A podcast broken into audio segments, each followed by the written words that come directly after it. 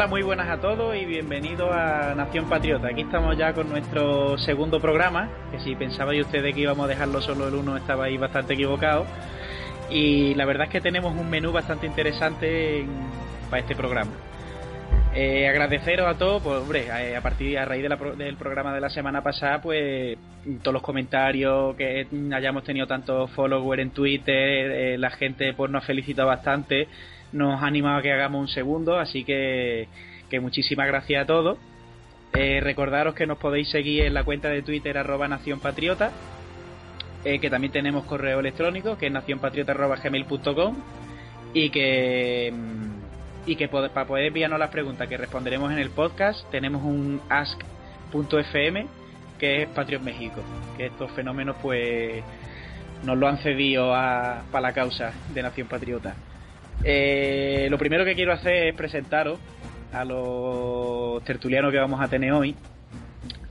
Y, yo digo que vamos a tener un programa bastante interesante, además con una pequeña sorpresita al final, que, bueno, para el final del programa, que, ya más adelante os comentaré.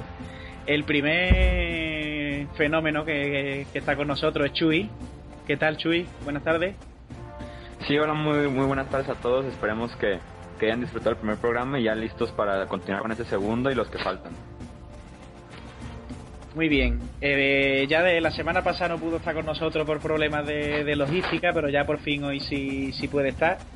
Eh, Gio, ¿qué tal? Hola, ¿qué tal? Buenas tardes. Un gusto estar aquí con todos ustedes. Vale, el otro fenómeno este es el de algunos de los artículos más fabulosos que se escriben en Patreon México. Isal, muy buenas. Hola, hola a todos. Este, me da mucho gusto estar aquí para platicar de Patriots de nuevo y me encanta la idea del podcast. Eh, eh, muchas gracias, muchas gracias. Yo he de decir que, a mí también me gusta bastante y además me consta que a mucha gente. Víctor, muy buena. ¿Qué tal amigos? Un gusto saludarlos nuevamente para hablar del mejor equipo de la NFL, los New England Patriots. Así me gusta, haciendo, haciendo piña, haciendo piña. Y también tenemos a que tampoco pudo estar la semana pasada también por un problema de, timing. Arturo, ¿qué tal? ¿Qué tal? ¿Cómo están todos? Aquí ya listos para colaborar y unirnos a la causa. Esperemos les guste. Muy bien, antes de, empezar ya de, de meternos en el barro hasta el fondo, eh, que la mayoría de, de, los tertulianos que hay aquí pues escriben en Patreon México, que para el que no conozca la página es patreonmexico.wordpress.com, una página grandiosa y fabulosa y una cuenta de Twitter aún mejor, donde si habláis español y, y sois de Patreon, estáis obligados casi a, a conocerlo. Y luego pues deporte semanal de nuestro amigo Chuy, que algún día nos explicará cómo, cómo hace para tenernos tan informados y tan ardidas de, de tantas cosas tan diferentes. Bien, el, el mm, primer plato del menú de hoy es un poco el, el, contrato de Brady, que como ya sabréis, pues ha sido reestructurado y en, en algunos sitios protestado, en otros alabado, el hecho de que, de que como un poco ha asegurado su, su futuro y, se va a retirar probablemente en patio. Pero en vez de empezar yo a decir tonterías, Isaac nos lo va a explicar mucho mejor. Bueno, pues eh, la noticia salió el 26 de febrero.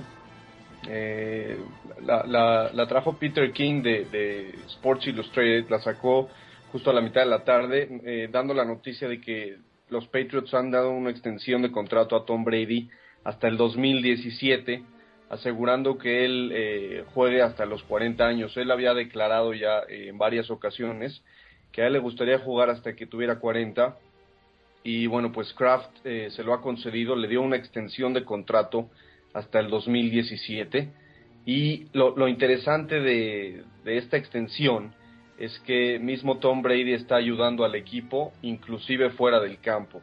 ¿Por qué? Porque al dar esta extensión de contrato, el dinero se reparte eh, más hacia largo plazo y de esta manera eh, ayuda a que, a que los Patriots tengan eh, un, cap, un, espacio de, dinero, ya que en la NFL todo esto está regulado, cada equipo tiene un límite de, dinero para pagar a jugadores, para que no exista justamente un, Dream Team, por así decirlo.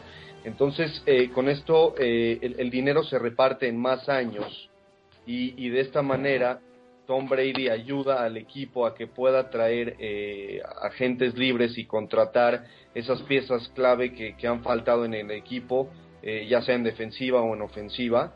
este, este contrato, bueno, hay, hay, hay varias notas que escribió Peter King al respecto una que salió el mismo martes 26 eh, y otra que salió en, su nota del, siguiente lunes, es una nota que él escribe eh, cada lunes que se llama Monday Morning Coreback, que es muy buena, si no la leen se la recomiendo bastante.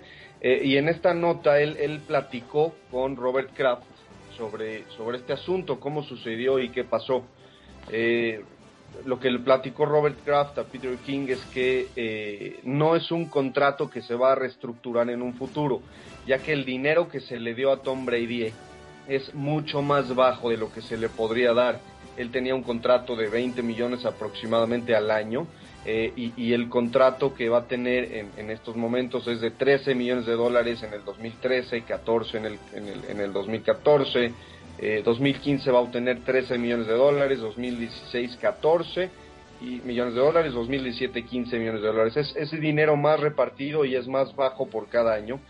Eh, mucha gente se quejó como diciendo, seguramente lo están haciendo así para, para que tenga menos dinero estos años, pero en 2015, 16 y 17 van a volver a reestructurar y le van a dar más dinero.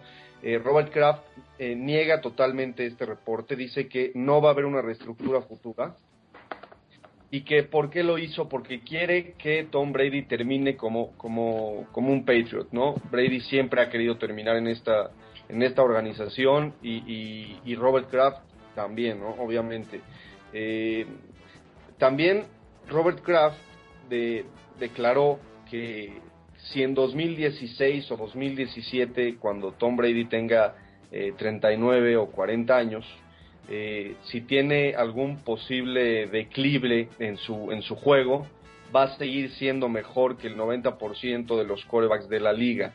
Quiere ayudar al legado de Tom Brady y, y Robert Kraft indica que si Tom Brady gana uno o dos anillos más en estos cinco años eh, que le quedan, eh, podría ya eh, definirse como el mejor coreback en la historia de todos los tiempos, ¿no? Este, Tom Brady, la verdad es que también al, reestructurar este, este contrato está ayudando bastante al equipo. Robert Kraft indica que si, que si son un equipo en que el, el 30 o 40% de su, de, su de su salario va a ir dirigido a dos o tres jugadores, no va, no va a ser un equipo competitivo. Por lo tanto, eh, ayudaron a hacer este, este contrato. ¿no? Eh, Robert Kraft indica también que ya llevaba tres años pensando en este contrato, cómo platicárselo a Tom Brady, y ah, eh, nos dice que durante un vuelo de seis horas que tuvieron de Los Ángeles hacia Boston, platicaron sobre esta extensión de contrato. El, el, agente de Tom Brady apoyó mucho a que, a que esto se realizara, ¿no? Y también una nota final. Eh,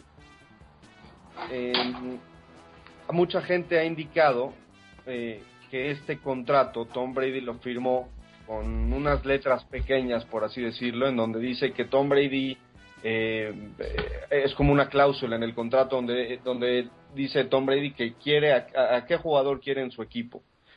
Robert Kraft ha declinado eh, todo este tipo de comentario. Dice que de ninguna manera existe esa cláusula en el contrato. Eh, Tom Brady nunca eh, ha decidido quién está en el equipo o quién se va del equipo. Esto es totalmente decisiones tanto de Kraft como de Belichick y esto no no no indica nada en el contrato, ¿no? En 2015 Tom Brady será el, el coreback número 24 en la lista de, de, los mejores pagados. O sea, estarán otros 23 corebacks con mejor dinero que Tom Brady. Sin embargo, lo hemos visto en videos, lo hemos visto hablando en varias ocasiones. A Tom Brady realmente lo que le interesa es ganar. No le interesa, no le interesa tanto el dinero. Es, es como un niño chiquito a lo que lo único que le gusta es estar jugando y ganar y, conseguir ese cuarto anillo. Le preguntaron hace unos años cuál es su anillo favorito y él simplemente contestó el siguiente. No es el primero, no es el segundo, no es el tercero, es el siguiente. Él quiere ganar y quiere un equipo competitivo. Y qué mejor manera de eh, apoyar a los Patriots también fuera del campo. Sí, yo, yo quiero agregar un comentario sobre el contrato de, de Brady, porque cuando recién se hizo la reestructuración muchos lo estaban viendo como un ídolo por recibir menos dinero para que más jugadores pudieran llegar al equipo y de hecho va a recibir más dinero de lo que iba a hacer en el, en el contrato anterior, ya que en el, en el acuerdo que tenía para jugar esta temporada y la siguiente iba a recibir un total de 30 millones de dólares y con este nuevo acuerdo en los próximos dos años va a ser 33 millones de dólares, incluyendo un bono por firmar el contrato de 30 millones. O sea, estamos diciendo que por, por poner su tinta sobre la línea recibió 30 millones de forma garantizada, que es lo que a los jugadores de la NFL es lo que lo, que les gusta, ¿no? El dinero garantizado, los bonos, y no tanto el salario que se tienen que ganar jugando los 16 partidos porque puede llegar una lesión, puede llegar una suspensión. Entonces, realmente sí se podría decir que generó más espacio en estos dos años y en el futuro va a cobrar, pero no lo veamos como el mártir que, que va a cobrar menos porque está recibiendo más de lo que, lo que iba a hacer en, con el acuerdo anterior. Claro, es, es totalmente cierto. De hecho, eh, cuando se estructura un contrato hay, hay lo que es el, el, porcentaje de garantía, de, el dinero que se destina, un porcentaje es garantizado y aquí lo que, lo que se reporta es que la garantía sube eh, en cuanto a este nuevo contrato, por lo tanto el dinero que va a recibir Tom es, es la garantía es mucho más alto de lo que podría tener cualquier otro contrato de, de otro jugador. Vale, yo una, una preguntilla que os quiero plantear Mm, que además yo es que soy así de malo para estas cosas y esto no estaba en el guion, así que, que para los que nos estéis escuchando que sepáis que esto lo va a pillar de manera totalmente improvisada. Eh, porque tío, estuve hablando con un estos días con un muy buen amigo mío, que además lo voy a saludar desde aquí, que es pichoncito, es Rubén. Y, él me, me estaba dando sus argumentos de que de que estaba un poco en contra de la reestructuración, pero no porque fuera Brady, no porque fueran los Patrios, sino porque este tipo de...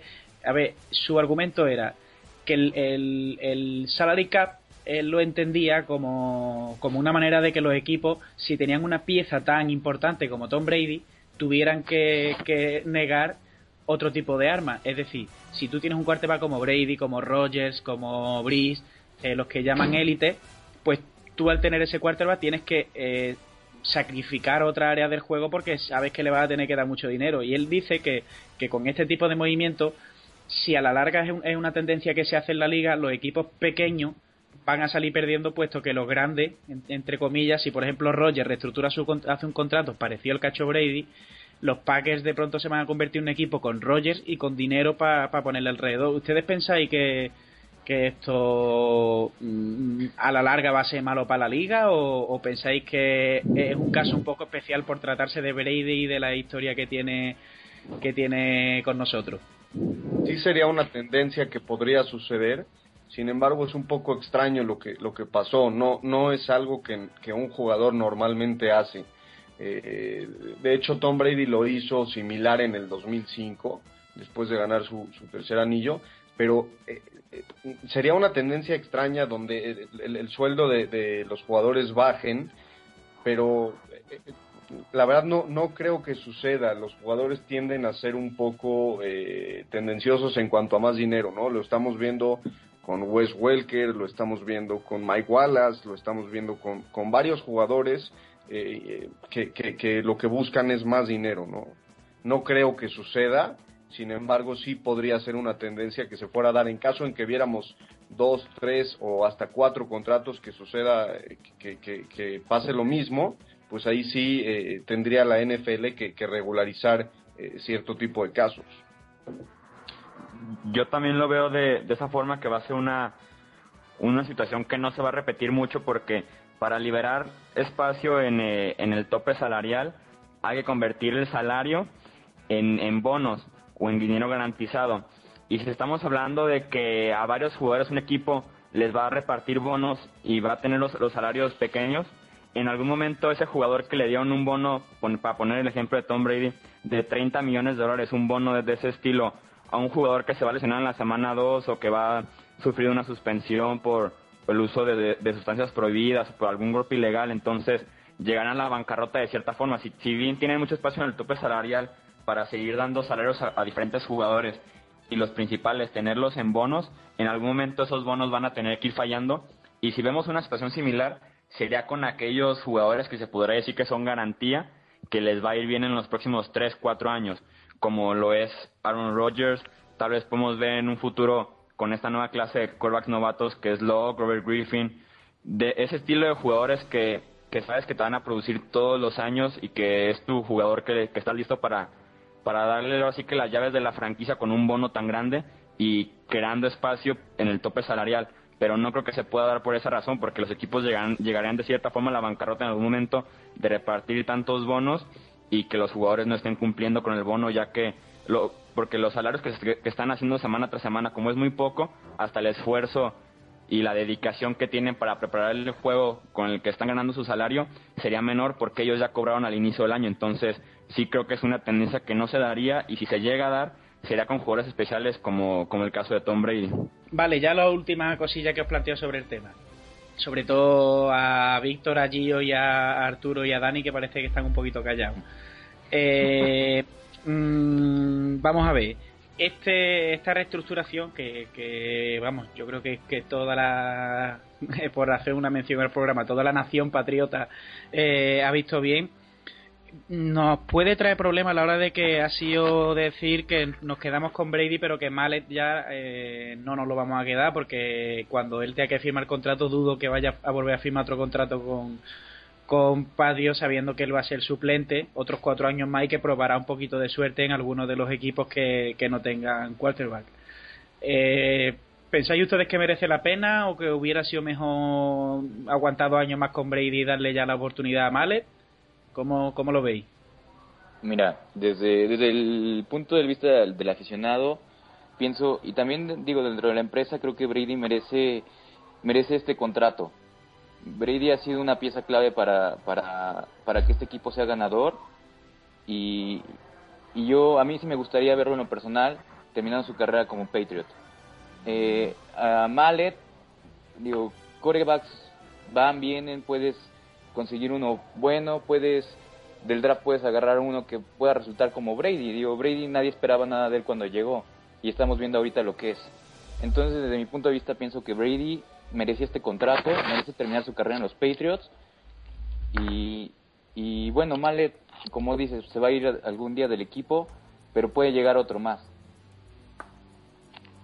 Bueno, al menos, al menos a mi parecer, pienso que también está bien este, la extensión a, a Tom, ya que, como bien comentan, ha sido muy importante su, su labor durante todas las temporadas que ha estado con los Patriotas y pienso que sí se merecía ese, esa extinción. Más sin embargo, por otro lado, de que comentan de Mallet, de que ya es este próximo próximo año va a ser agente libre, yo pienso que sí sería este en algún punto dejar ir a un buen elemento como como lo es Mallet, o sea, no se no se ha este, proyectado, no se ha mostrado como como como gran jugador que es, pero por lo mismo, ¿no? Por estar detrás de, de, Tom. Pero entonces, a lo que a lo que voy es, no creo que sea ningún problema esa extensión y yo creo que cualquier coreback que llegue va a ser, este, obviamente, analizado por Belichick y, la gerencia y todos. Pienso que va a ser buena, este, un buen coreback ya que como, como lo mismo dice, como dice Arturo, este, de Tom Brady no esperaba nada, por ejemplo, de Matt Castle tampoco, y sin embargo, este, Belichick lo hizo funcionar. Entonces yo creo que sí, que sí fue buena la decisión de darles extensión a Tom. Y pues desafortunadamente vamos a dejar ir a un buen hombre. Yo pienso que no va a aceptar Mallet regresar como backup otros tres años que los está Brady. Entonces ya veremos qué quarterback traen nuevo. Mira, aquí estamos viendo, pienso yo, la misma situación que vivió Aaron Rodgers detrás de Brett Favre. Y aguantó, aguantó y, estamos viendo el lugar en el que tiene ahorita. El caso de Cassell, la temporada que Brady se lesionó, Cassell tuvo una buena temporada, temporada ganadora. Desafortunadamente no le alcanzó para llegar a playoffs, pero de ahí se proyectó para llegar a otro equipo, con el cual no ha funcionado desgraciadamente.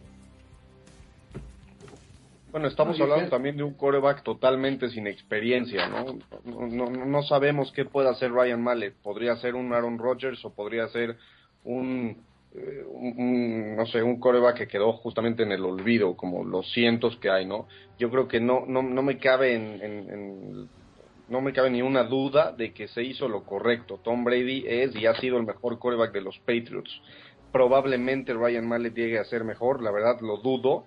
Yo creo que Ryan Mallet es, es, un, es un experimento, podría funcionar, pero de ninguna manera le daría yo eh, la, posición a, Ryan Mallet y dejaría a Tom Brady en otro lado. Obviamente yo creo que se está haciendo lo correcto y como bien comentan, Ryan Mallet no se va a quedar en los Patriots ya sea vía trade este año eh, por una selección del draft o por algún jugador o, el año que entra de, agente libre, ¿no?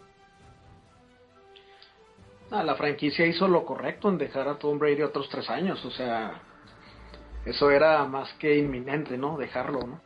Ahora con si este a, a Malet se, va a ir a otro equipo o algo porque se convierte en agente libre el próximo año, pues ahorita en estos tres años necesitamos ir viendo quién va a ser el reemplazo de Tom Brady. Ahorita todos sabemos que, que el declive empieza a verse ya en cada partido y eso, pero en estos tres años pues, necesitamos ver quién va a ser el reemplazo de Tom Brady. Yo pienso que es un buen momento, ya es, es tiempo de que, de que, de que esto se empiece a ver.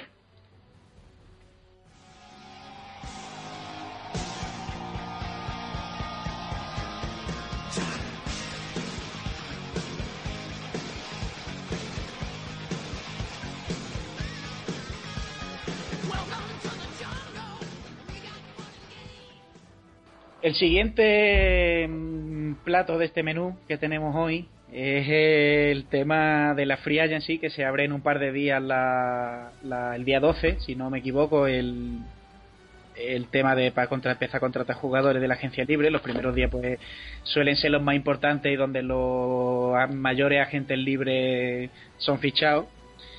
Y aquí tenemos un par de frentes abiertos que queremos mirar el primero, pues, ve los, los jugadores que tenemos nosotros que se, que se van a ir.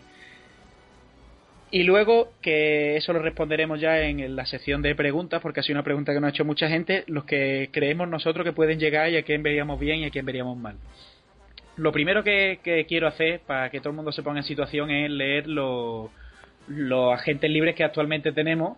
Eh, una, una fantástica lista que nos ha pasado nuestro amigo Isaac, que están ordenados por relevancia, con lo cual iréis viendo que los primeros nombres os suenan bastante y ya los últimos pues pues son gente que no sí que no son no, yo no diría que no son tan importantes sino que, tienen un papel menor dentro del equipo vale el primero y evidentemente es Wes Welker el receptor nuestro slot receiver que además ha sido tan polémico este esta temporada baja y que, que después tendremos un debate muy interesante sobre él Sebastian Bolmer, Akit Talib, Kai Harrington, Jomana Danui, Will Allen, Danny Woodhead, Donald Thomas, Dejon Branch, Julian, Julian Edelman, eh, Donta Stalwart, Prior, eh, Jamie Richard, Marquis Cole, eh, Spencer Larsen, Trevor Scott, Tracy White, Nico Kutovidis y Derrick Martin. Y ahora si me esperáis un segundillo que coja aire, empezamos a,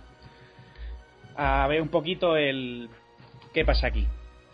En el tema Welker no, no quiero que os entretengáis mucho, ¿vale? Porque después ya en el, en el, en el debate que tendremos sobre él va a ser exclusivamente sobre él y ya y ya nos plantearemos ahí todo, pero eh, Hombre, evidentemente lo de Sebastián Bormel y Akip Talib son las más importantes, pero ¿a ustedes qué os parecen? ¿Hay aquí algún nombre fijo que veáis eh, que, se tiene que quedar, que digáis, este, este hombre no se puede ir?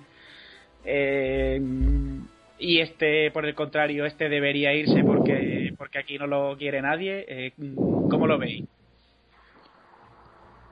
Eh, Chuy, venga, empieza tú. Sí, a mí me gustaría dar un par de nombres que puede que no sean los grandes nombres, como ya mencionas, de Talibo Volmer, pero me parecen que pueden contribuir bastante a la próxima temporada y ya lo hicieron en la pasada. Y empezando por el lado ofensivo, me gustaría que se quedara Donald Thomas, que es eh, el guardia que, que cuando Logan Mankins se perdió varios juegos en la temporada pasada y, ya es costumbre que Mankins esté lesionado durante un periodo de tiempo en, en el año, Thomas entra y es, es un reemplazo muy sólido. En cualquier otro equipo puede ser titular. Y si vemos la rotación que tienen en, en, del lado derecho, en centro y guardia con Wendell y con Connolly, Thomas puede sin ningún problema ganarse un puesto como titular de, en, del guardia derecho en los entrenamientos, por lo que me parece que sería que sea un buen movimiento que hacer que, que regrese. Y del costado defensivo me gustaría que, que regresara Kyle Arrington que me parece un hombre que sí al inicio del año fue muy criticado, pero en cuanto se dio la oportunidad para moverlo como nickel o como tercer cornerback, respondió bastante bien. En la segunda mitad de la temporada fue de las piezas más sólidas en la secundaria de, New England.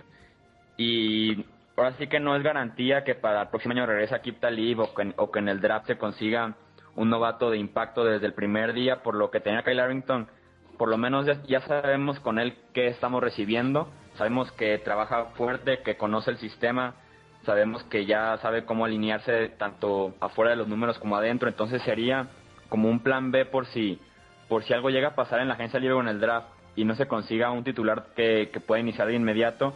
Con Arrington tenemos alguien que, que pueda cubrir espacios por lo menos durante un tiempo mientras llegan otras opciones y si sí si, si, se consigue otro otro cornerback, otro cornerback titular.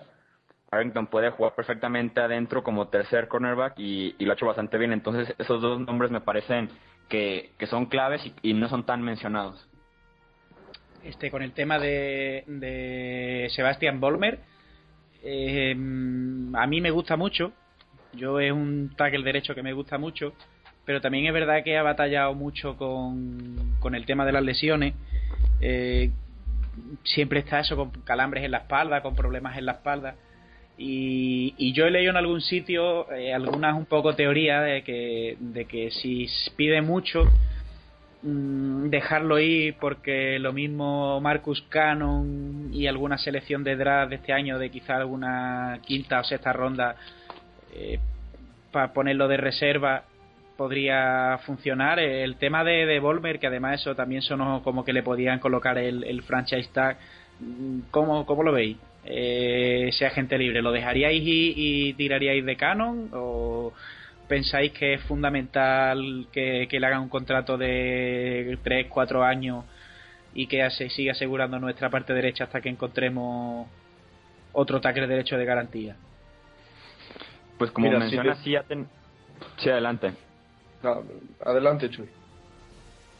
Sí, yo, yo nada más quería mencionar que, que sí, como ya dijiste, sí ha tenido bastantes problemas eh, en la espalda, pero no se puede jugar con, con la salud de, de tu coreback que está, que está siendo protegido por, por tu línea ofensiva. Pero yo, yo en lo personal sí lo dejaría ir por el dinero que, que puede que esté pidiendo, ya que 9 o 10 millones para un tackle derecho sí me parece una exageración y si bien en Marcus Cannon no tenemos una opción tan dominante, existe el draft, que es una, que es una clase bastante buena, la de lineros ofensivos. Y recordemos que de Nate Solder en, un par de años también ya se viene un nuevo contrato para él, entonces también hay que empezar a ver en qué lugares se puede invertir en la línea ofensiva, porque Mankins también tiene un contrato grande, entonces no puedes tener en, las cinco posiciones, tener tres muy bien pagados, porque eso descontrolaría el resto de tu tope salarial, entonces yo sí lo dejaría ahí justamente lo que menciona Chuy, acabas de darle un nuevo contrato a Tom Brady hasta el 2017. Lo primero que tienes que protegerlo es justamente a él. Si le quitas su línea ofensiva, eh, lo, vas a lo vas a, comprometer, ¿no? Volmer obviamente ha estado ahí. Eh, lo que mencionas también de Donald Thomas es importante. Es un buen sustituto para Logan Mankins. Eh, hablando también un poco del sistema ofensivo, yo en el podcast pasado hablamos mucho de Jeff Demps de lo que podría llegar a ser y salió hace dos semanas una noticia de que él desea regresar al atletismo y que le gustaría eh, tener los dos deportes al mismo tiempo. No sé si Bill Belichick eh, quiera dejarlo en el equipo mientras lo va a tener en tiempo parcial, pero mientras que sí, mientras que no, eh, yo creo que Danny Woodhead ya en este momento sería importante darle un nuevo contrato, ya que si se va, ya que si no tienes a Jeff Demps y no tienes a Danny Woodhead, solamente tendrías a, a y a Ridley, eh, que son los principales, pero Danny Woodhead es un buen elemento en, en terceras oportunidades. Entonces yo creo que, que, con la noticia de Jeff Demps eh, sería importante que Danny Woodhead tenga un nuevo contrato, a lo mejor no, no cuatro o cinco años, no cuatro o cinco años, a lo mejor dos, dos, dos tres años eh, con un contrato promedio. Pues yo pienso que Woodhead debería también quedarse, ya que, como dice Isaac, en terceras oportunidades es una pieza clave del equipo de la ofensiva y ha demostrado que, digo, no para ser el coreback principal, pero, pero tiene, tiene armas, armas a la ofensiva para, para, para salir adelante, ¿no? Para sacar adelante el equipo en una situación difícil. Ahora, lo que yo quisiera saber es qué piensan de Akit Talib yo creo que aquí está eh, estamos hablando un poquillo, el, como ha comentado Chuy, el tema del dinero con Volmer. Yo aquí Talí evidentemente me lo quedaría, porque me parece un, un buen cornerback, pero, pero, eh, si pide mucho dinero y se le sube la flores a la cabeza, yo creo que no es un cornerback en la liga que pueda cobrar 11, 12 millones, 10 millones, no sé exactamente lo que pide, pero se moverá más o menos por ese en ese rango. Entonces, yo creo que él no vale eso. La discusión es un poco si para nuestro equipo lo vale, porque evidentemente un jugador, yo soy de los que piensa que un jugador no vale lo mismo en un equipo que en otro, evidentemente. Entonces, eh, yo sí, si él reconsidera un poco eh, las pretensiones económicas que tiene, sí me lo traería. Si se pasa un poco de listo, tiraría de draft, orientaría un poco al draft a reforzar el cornerback. Eh, no sé, le compraría eh, ocho camiones de venda y de jeringuilla y de tiritas y de mm, calmantes a Rasa y Dublin para que se mantenga sano. Y, rezaría porque no tuviéramos muchos problemas ahí, pero desde luego mm, mucho dinero no se puede dar por lo que eh, habéis comentado antes. Dentro de un par de años vienen ya las renovaciones de de este de Nate Solder, eh, los, contratos de, de Aaron Hernández y Gronkowski tampoco son excesivamente bajos. Mankins tiene un contrato alto, Wilford tiene un contrato alto, eh, Spikes también terminará contrato y querrá cobrar lo suyo, eh, Gerard Mello también tiene un contrato alto. Es decir, eh, que no podemos decir en todas las zonas, podemos tener a alguien de 11, 12 millones de dólares anuales, porque evidentemente nos pasaríamos del cap. Y Talib creo que sería una buena solución a corto plazo, pero que a largo plazo sería más un lastre para, nosotros por el dinero que le tendríamos que pagar. Y una, un par de cosillas de, que, que habéis comentado. Mm, está, estoy leyendo por aquí un poco eh, algo sobre insultos a Harrington. Yo me, me uno a la causa. Y sí quería, mm, mm, porque he visto que ninguno habéis comentado el tema de, Edelman, de Julian Edelman.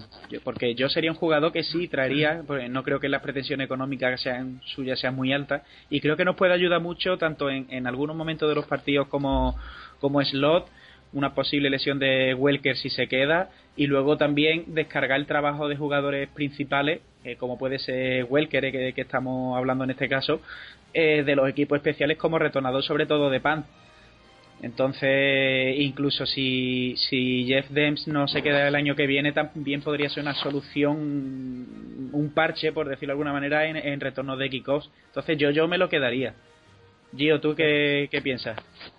Mira, hablando de los de todos los agentes libres que están mencionando, yo, empezando por Volmer, me lo quedaría, pero tendría el riesgo de, de si se llegara a lesionar, y quedar afuera y depende también lo que, como bien menciona Kino, lo que vaya a pedir, el dinero, si le llegan a pagar un buen, este, un buen le, llegan a dar un buen contrato más bien, va a ser así como el error más grande de que se llegue a lesionar y no te rinda lo que realmente le estás pagando.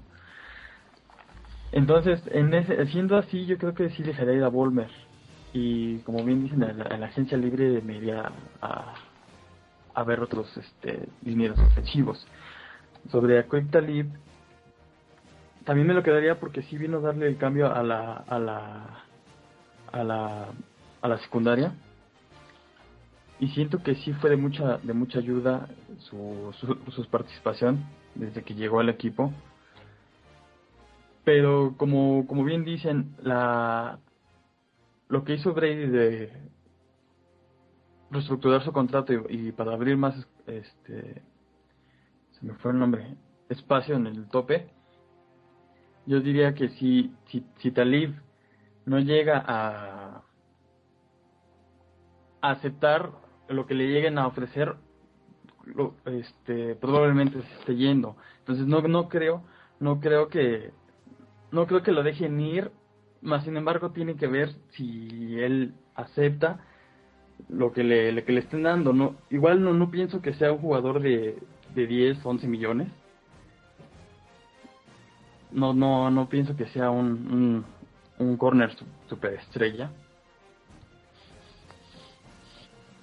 Pero hablando ya ah, sobre esos dos jugadores, yo pienso que a lo mejor sí los dejarían ir. De Kyle Arrington, sí me lo quedaría por lo que menciona Chuy. Se vio mejor en cubriendo al slot como tercer corner, entonces no creo que sea mayor problema y lo más probable es que lo firmen. Y de Donald Thomas también me, me gustó este, su participación en las veces que Logan Mankins estuvo lesionado y de Danny que también pienso que es un, es un elemento importante para, para el equipo. Yo, yo sobre aquí Talib quiero hacer un comentario y no veo la, la forma en la que un equipo se pueda sentir cómodo invirtiendo en un jugador en un contrato de 3 o 4 años y aproximadamente 9 o 10 millones anuales en un jugador que en lo que lleva en la NFL ha sido suspendido dos veces, una vez por sustancias prohibidas, que fue la de este año, y otra por conducta. Y, y, si, y qué hubiera pasado si, si Talib no, no hubiera sido cambiado a New England? Tal vez ni siquiera hubiera recibido tanta atención en, en la agencia libre, lo que nos dice que el valor de Akib Talib de los 9 a 10 millones es nada más en New England. Puede que su mercado no sea tan amplio fuera de, fuera de la organización de los Patriots, entonces yo no veo por qué volverlo a firmar. Realmente lo, lo que fue el, éxito de él en, la segunda mitad de la temporada es que New England no contaba con un esquinero tan físico y con el tamaño para competir con los principales receptores en, en, la NFL, como lo fue Torrey Smith, que sabemos que tiene la velocidad y, el tamaño.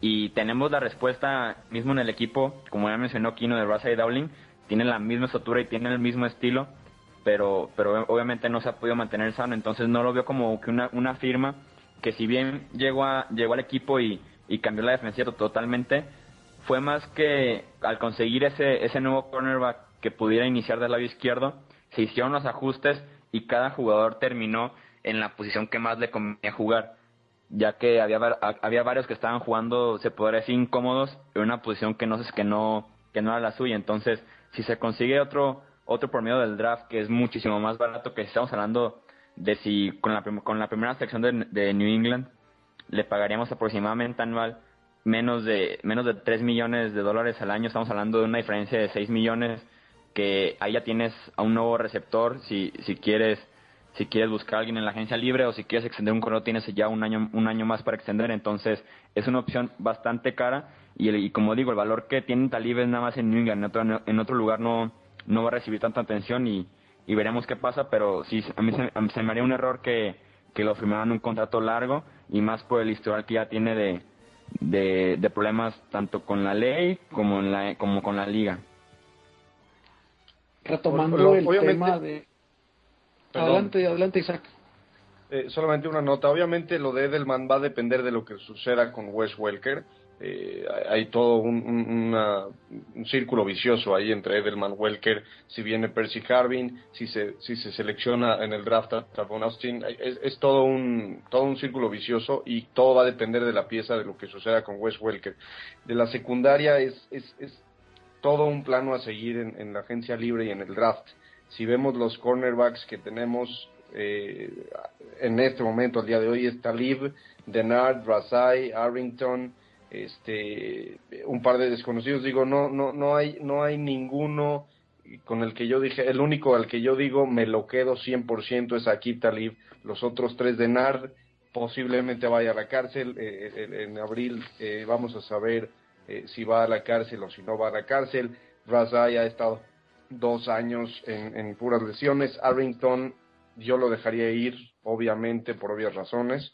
Este, no, no es un eh, cornerback este, que esté siempre ahí, lo veo un poco flojo en algunas ocasiones. Entonces, lo que suceda en, en, en la secundaria va a ser eh, todo, todo un plano a seguir y más con lo que hay en agencia libre.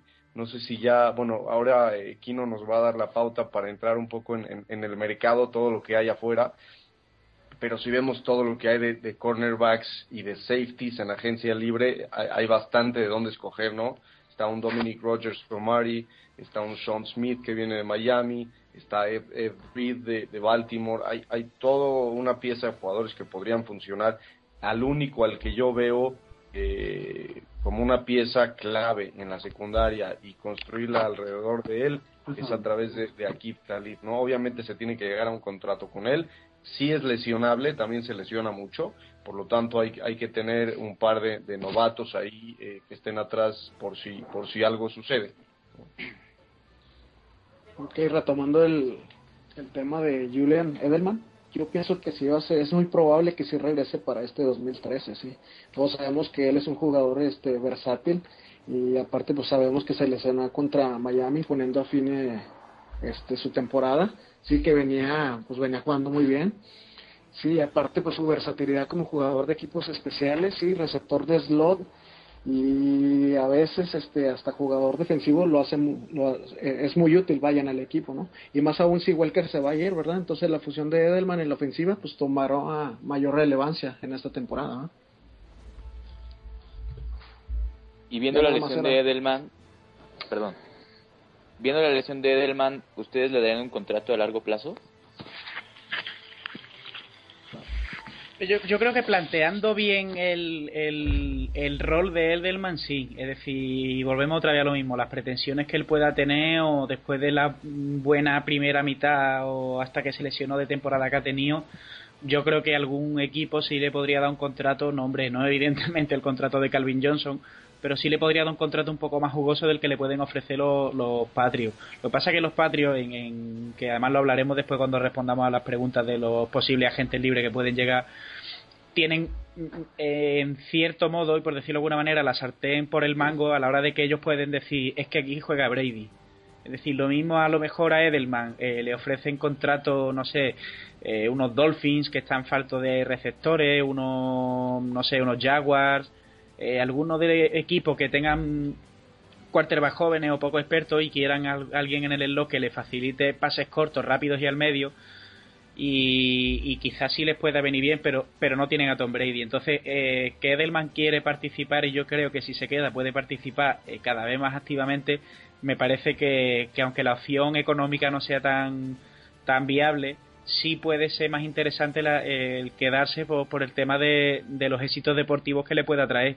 Entonces, yo un contrato largo no le daría, le diría, Edelman, esto es lo que te damos. Eh, este es el rol que queremos que juegue y con el tiempo evidentemente Welker mmm, se va haciendo mayor. Es muy, es muy, posible que en algún momento si, si le damos un contrato largo pues se pierda algún partido por lesión entonces eh, este es el rol que tenemos y esto es lo que te ofrecemos. Yo creo que los patios con Edelman no tienen que ser excesivamente negociadores. Tienen que eh, ponerle la oferta en la mesa que él la valore y yo creo que cuando empiece a pasar un poco la agencia libre en algún momento firmará por nosotros.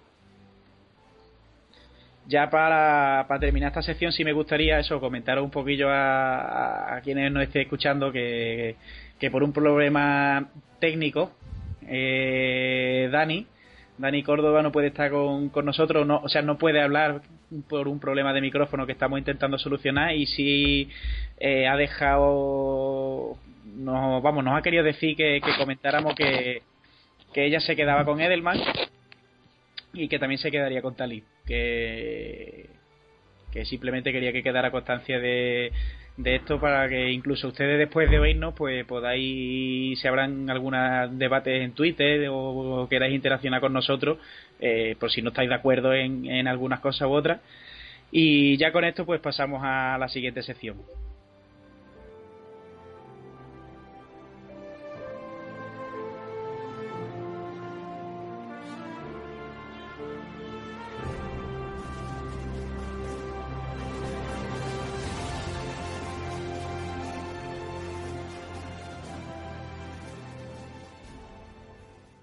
Bien, eh, después de esta bonita canción que hemos escuchado, eh, vamos a abrir, va a ser nuestro primer debate, perdón, es una sección que, vamos a hacer en todos los programas, que nuestra intención es hacerla en todos los programas, y es eh, de las dos preguntas de más actualidad y de más relevancia, por decirlo de alguna manera, eh, nos vamos a posicionar cada uno de nosotros en quién está a favor o en contra de ciertos temas y, vamos a debatir un poco aquí entre nosotros que por qué. En este caso tenemos dos, dos, dos temas a debatir en esta, en esta sección. El primero es que, como bien recordáis, no se ha utilizado, es decir, se, se pasó el tiempo de utilizar el franchise tag a algún jugador. Eh, una etiqueta que se le pone a un jugador para, para que aunque termine su año de contrato no pueda, es decir, no, no vaya a la agencia libre y tenga que mantenerse en el equipo como mínimo un año más, cobrando pues en función del tipo de jugador que sea, eh, un salario digamos más o menos establecido que además suele ser bastante alto. Eh, por ejemplo, si no me equivoco mal, si un cuartero por ejemplo le designa a un jugador franquicia, tiene un sueldo promedio de los cinco mejores quarterbacks, de los cinco mejores eh, pagados en la posición y, y tal. Eh, en este caso va a ser va a ser decía aquí quién está a favor y quién está en contra de que no se hayan utilizado los TAS este año. El primero, que hay que decir que estamos 3 a 4 en este punto, que está, ha estado bastante igualado e, en ese sentido, este debate. Eh, el primero que tenemos a favor de que no se usen, que va a ser lo primero que vamos a argumentar, los que están a favor de que no se haya utilizado, es decir, que les parece bien que no haya habido ningún jugador mm, al que se le haya etiquetado. El primero que tenemos es Chuy. Chuy, pues explícanos un poquillo por qué, por qué estás a favor de que nadie haya recibido la etiqueta. Sí, realmente la, esta etiqueta estaba entre Volmer, Talib y Walker. Y como ya comentaste, estoy a favor de que no se haya utilizado ninguno de estos tres. En Volmer porque se me hace demasiado invertir, porque para dar un contexto, las etiquetas de los tres estaban alrededor de los 10 millones de dólares por año. Volmer con los problemas en la espalda no, no se me hace un jugador en el que puedas invertir 10 millones anuales de forma garantizada. De, de Talib ya hablamos de los problemas que ha tenido fuera del terreno como para también dar una cantidad tan alta que se le da el mismo día que la firma, porque este salario es totalmente garantizado, el de la etiqueta. Y de Welker me parece que es, es un wide receiver de que se puede decir de, sistema, y siendo su segundo año con la etiqueta, estamos hablando de que en, las últimas dos temporadas recibió 20 millones de dólares, me parece demasiado para la clase de, de receptor que es, y si bien tiene mucha producción, se me hace que es algo más relacionado con el sistema, entonces sí se me hizo lo correcto que no hubieran invertido en la, etiqueta ninguno de estos tres jugadores. Bien, el segundo que, que, también está a favor de que no se hayan utilizado ha sido Gio. A ver, explícanos, Gio, por en qué te pasa. Sí, claro. Pues igual, como, como bien menciona, como bien menciona Chuy, la, esos tres jugadores iban a ser los únicos este, probables en ser etiquetados y de hecho durante esa semana se decía Wes Welker no va a ser etiquetado, a Talib tampoco, lo más seguro es que sea Volmer. Pero al fin de cuentas no se etiquetó a nadie y siento que estuvo bien por lo mismo. Wes Welker no es un receptor tipo Calvin Johnson que vaya a ganar este toda la cantidad de dinero como mencionó Chuy, los 20 millones. Y Volmer, por lo consiguiente, por sus lesiones. Yo me baso mucho en sus lesiones, eh, en lo que como ha estado, que si llegan a pagarle esa cantidad, y no llega a rendir, va a ser una, una pérdida. Y Talib, este, a lo mejor probablemente uno de esos tres lo, hubiera puesto, pero realmente no, no confiaría tanto en, en ponerlo, como, como lo mencioné, no se me hace que valga este, lo, lo que hubiera este, costado la etiqueta y me hubiera optado por ir a, agencia libre por un corner, digo agencia libre, a, al draft, una selección. Entonces yo pienso que no, que, estuvo bien no haber etiquetado a ninguno de los tres, porque de ahí en fuera ninguno de los demás jugadores la merecía, la verdad. Entonces, yo pienso que hicieron bien en no etiquetar a ninguno de los tres. Muy bien.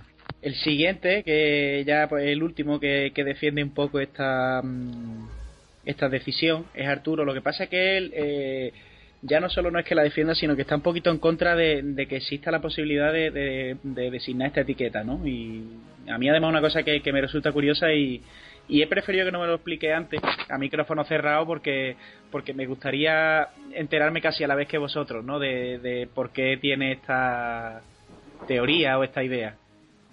A ver, Arturo. Mira, eh, el punto que tengo con... No digo que no exista. Se me hace una parte buena para el equipo para retener a un jugador eh, que les, no sé, un punto clave del equipo. Pero lo que no me gusta es que a la vez están reteniendo un jugador a su fuerza. No le están dando el, la libertad de actuar en, la agencia libre para, para, para buscarse sus pretensiones o lo que él quiera si no quiere estar en el equipo. Entonces, al retenerlo a la fuerza, está en la, en la posibilidad de, no rendir como el equipo quisiera o de no rendir, de ponerse una huelga tanto tiempo, de no ir a entrenamientos, todo esto, que a la larga lo único que va a afectar es al equipo. Es el, lo que yo no, no, no, no estoy de acuerdo con, la etiqueta de, de Francis Tack, ¿no? Con, con ese punto. Ahora estoy, no me gusta, estoy a favor de que no lo hayan utilizado por lo mismo que dicen mis compañeros. Ningún jugador era tan de los de los agentes libres e, es, tan tan digamos tan clave digamos Wes Walker sí lo es pero no no con las pretensiones económicas que, que, que se le iban a dar al etiquetarlo. Lo mismo con Talib y con Sebastián Bolmer ese es mi punto a defender no muy bien. Y ya eh, Arturo ha sido el último que, que quería defender un poquillo esta decisión y ahora vamos mm, el grupo que, aparte de llevarnos bastante mal con los que han defendido esta teoría, es decir, que nos caen bastante mal, queremos rebatirlo y, decirle que no tienen razón y vamos a explicar por qué. El primero eh, que nos quiere dar su argumento es Isaac. Ok, este, bueno, yo aquí es importante, de estos tres jugadores que se podrían etiquetar, eh, que se pudieron haber etiquetado, que están Lee, Welker y, y, Volmer, obviamente con Welker no hay posibilidad de etiquetarlo, es o le das contrato o lo dejas libre. Se le dio el año pasado, trabajó bien, eh, pero ya no, ya no vas a volver a caer en lo mismo. Eh, obviamente con Talib no funcionaría tampoco, ¿por qué? Porque Talib es uno de esos jugadores un poco complicados, que se podría poner en huelga y no jugar los primeros juegos, no ir a, entrenamientos, no presentarse en juntas y eso acarrearía más problemas, ¿no? El tag yo lo, lo, utilizaría en Volmer, ¿por qué? No lo utilizaría para dejarlo eh, con un contrato eh, promedio del, del, top 5 de, de, de tackles ofensivos. Usaría este tag para retenerlo sobre agencia libre y en determinado tiempo, uno, dos o tres meses, darle un nuevo contrato. Esto es, yo le daría el tag no para que juegue sobre el tag este año, sino para retenerlo de agencia libre, que no toque agencia libre, pero para darle un nuevo contrato, como se hizo con Vince Wilford hace algunos años. Le pones el tag, pero eh, para retenerlo a agencia libre, para darle un nuevo contrato. Yo ahí es donde lo utilizaría. Muy bien.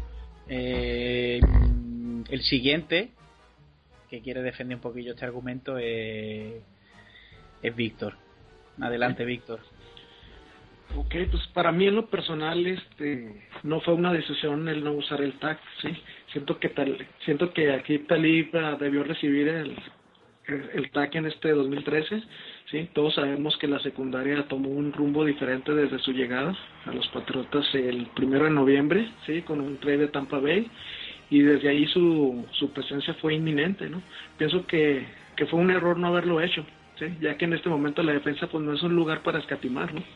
Entonces pues necesitamos este meterle recursos ahí a lo que es la, la secundaria. Muy bien, ya el siguiente, la siguiente iba a ser Dani, que, pues sigue con esos pequeños problemillas. Ya hemos mandado un equipo de técnicos preparados y totalmente cualificados a su casa a ver si le terminan de arreglar problemas del micrófono. Pero mientras tanto, pues nos deja por escrito su, su parecer en que, en que no está de acuerdo con esto. Y dice que sí, que como dice Shui, que estaba evidentemente entre los tres jugadores que hemos comentado, entre Welker, Volmer y Talib, pero que Welker no es el mejor receptor. Yo creo que ella se, lo que viene a referirse es que no es que no sea un buen receptor, sino que, que quizás no merezca otro año eh, ese tipo de sueldo de, de receptor estelar y que Volmes pues sí que hace buen trabajo pero que con el problema de lesiones que tiene es arriesgado pagarle tanto por un año y que en la semana 3 o 4 caiga así que ella piensa lo mismo quizás que Víctor y también que yo vale eh, bueno sí se me olvida comentar que, que Talí pues dice que, que bueno que tampoco es un jugador indispensable que, que sea tan necesario como para pagarle esa cantidad de dinero y yo por mi argumento iban, yo creo que casi en la misma línea que lo que han comentado Isaac, Víctor y, Dani. Eh, yo creo que el más claro, o si hubiera habido alguno, eh, podía haber sido eh, a Volmer. Y creo que Arturo está bastante acertado en su comentario cuando ha dicho que, que yo no, o sea, comprendo que no se lo hayan dado, pero sí creo que hubiera sido un movimiento inteligente a la hora de decir, este año tenemos espacio sobre el tope, bien, se lo damos, lo retenemos un año más. Retenerlo un año más de que nos servía, pues para que el año que viene esté en esta misma situación, es decir, alargar el problema un año, tener un buen tackle derecho, seguro, porque todos sabemos que la agencia libre se puede ir, eh, que este año proteja a Brady, y ya no tenemos un draft, sino tenemos dos drafts para encontrar un tackle derecho en caso de que, de que él siga pidiendo mucho dinero y se vaya ahí. Entonces yo lo veo más como retenerlo un año y evidentemente si hay que darle contrato, no dejarle un contrato de uno de los tackles mejor pagados de la liga, sino o que él vaya haciéndose a la cabeza que, que no va a cobrar ese salario estando en patrio, o que en caso de que lo quiera, aprovecharnos de él un año más, de su buen juego, y ya tenemos dos años pues para encontrar un, un buen sustituto. Y del tema de, de Welker, ya lo hemos explicado antes, así que no voy a volver yo a repetir lo mismo de por qué no me parece que se lo tengan que dar y de Talí pues prácticamente lo mismo. No me parece un jugador que tenga que cobrar ese dinero ni siquiera por un año, porque sería hipotecar un problema gordo que tenemos para el año que viene. Y yo no creo que esa sea la, la solución. Así que yo abro la veda aquí y ya podéis empezar a mataros si queréis y a decir que alguien no tiene razón por lo que ha dicho. Sí, sobre, sobre, Volmer comentabas que utilizar esta etiqueta se podría decir como transición de que encuentras una opción más barata en el draft o ver si llegas a un acuerdo con él. Comentabas de, de llegar a un acuerdo, un, no, un trato que no estuviera entre los tackles mejores pagados en la NFL pero al etiquetarlo este año lo estás haciendo el tackle, el segundo tackle derecho mejor pagado en NFL y si lo etiquetas otra vez el próximo año, vuelves a pagarle un salario bastante alto y de seguro va a estar entre, entre los más altos en la liga. Entonces, al final de cuentas será lo mismo, que es lo que está pasando con Welker, que, que comentaba que, que se le hubiera pagado 20 millones en dos años, es, es prácticamente ya un contrato bastante alto. Entonces, la etiqueta debe ser utilizada, en mi opinión, sí, sí estoy de acuerdo con Arturo que, que me parece, se puede hacer como una falta de respeto de cierta forma que exista para los jugadores que buscan tener un contrato más grande y que en ese año de, etiquetado de, como franquicia les puede pasar algo y ya no tener ese contrato grande en el futuro. Pues es más como utilizarlo o como transición realmente nada más para ese año y, esperar que el próximo puedas conseguir algo mejor. O, si tú sientes que estás realmente cerca de llegar a un acuerdo con el jugador que necesitas una semana más para, para hacerlo, puede que lo etiquetes. Y recordemos que es hasta junio cuando estas cuando estos contratos de un año se firman, entonces te da dos meses más para, para seguir negociando, pero para mí esa es la verdadera razón por la que existe este como esta cápsula que tiene que tiene la, la NFL, pero sí con Volmer me, me pareció un error porque puede que se repita la, la, situación el próximo año y ya le estás dando un contrato de dos años siendo el tackle derecho mejor pagado en la NFL. Entonces, si, si estás cerca de un acuerdo con él, si te sientes cómodo, si lo usas para evitar que llegue al mercado, que otros equipos le ofrezcan más, pero si vas a seguir utilizando eso como transición dos años ya, sí me parecía un error porque estás comprometiendo demasiado dinero ya. Sí, claro, yo mi argumento iba más un poco. Perdona, perdona un momentillo que te haya cortado y que es un solo apunte.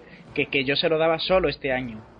Es decir, porque yo lo que buscaría es dos drafts para buscar un buen sustituto. Es decir, yo se lo daría este año y si no encuentro problemas, pues el año que viene le ofrecería un contrato y si no lo quiere coger, pues que se vaya. Pero sí, un año sí lo alargaba. Era un poco por donde iba mi argumento. Tengo, tengo yo aquí una lista de, de, de ESPN, de lo que son los agentes libres. Eh, de hecho, Sebastian Bolmer está colocado como el sexto mejor eh, agente libre en cuanto a, a tackle ofensivo. Está Jake Long en el primer lugar, obviamente de Miami, que pide bastante dinero. Está Ryan Clady, que ya fue etiquetado eh, por parte de Denver. Brandon Albert por parte de Kansas, que también fue etiquetado. Brandon Moore de Jets y Phil Hall de, Minnesota, ¿no? El, sexto, Sebastian Bolmer, yo no tendría ningún problema en etiquetarlo y platicar en, en uno o dos meses y darle un, un nuevo contrato. Yo solamente lo utilizaría para que no toque agencia libre y no dejar que una pieza importante de mi línea ofensiva eh, esté eh, de agente libre. Es solamente lo que yo haría. Pero si no llegas a un contrato con él, ¿qué haces con esos 10 millones? ¿Se los pagas para que juegue en 2012 o, o lo, o lo cambias, lo cortas o qué harías?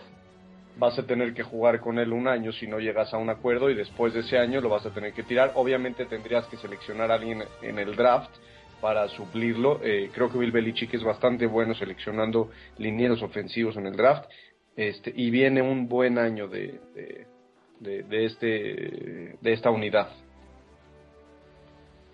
Sí, pero estamos hablando de que es un año en el que tienes 25 millones de, dólares aproximadamente de espacio para gastar y en un año en, en, un año tan importante que en el que puedes renovar de cierta forma varias unidades vas a comprometer la mitad de ese espacio en un solo jugador con esos 10 millones sí, sí insisto que me parece una decisión incorrecta pero claro es, es un punto muy válido el tuyo para proteger con todo lo que puedas a Tom Brady que es la franquicia realmente Claro, claro, es justamente lo que yo haría, es, protegerlo a él. Le diste un contrato hasta el 2017, va a jugar hasta los 40 años, tienes que poner a alguien a que lo proteja, ¿no? Obviamente va, va a depender de qué es lo que suceda con otros agentes libres, como Wes Welker o como toda la secundaria que está en problemas.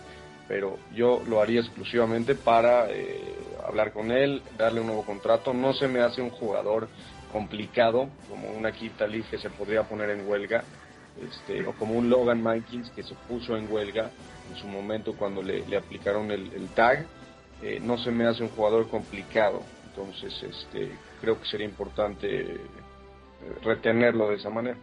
Bueno, es alemán, todos sabemos que los alemanes son gente de de, de duro trabajo y de, y de pensar en el equipo en el que estén y de yo estoy de acuerdo con eso con Isaac en que lo mismo se hace un poco el durillo para con el hecho de conseguir un contrato, pero que, que si le hubieran puesto el tag, yo creo que como buen alemán y buen profesional que siempre me pareció que él hubiera aceptado, hubiera jugado y lo hubiera hecho bien. Ya yo creo que en este punto eh, ha quedado un poquillo claro lo que lo que pensamos un poquillo todos de, de, de del tag, de la designación y vamos a pasar al segundo debate que tenemos. A mí este particularmente me hace mucha gracia. El nombre que le hemos puesto y, y las discusiones que ha habido en Twitter a raíz de eso.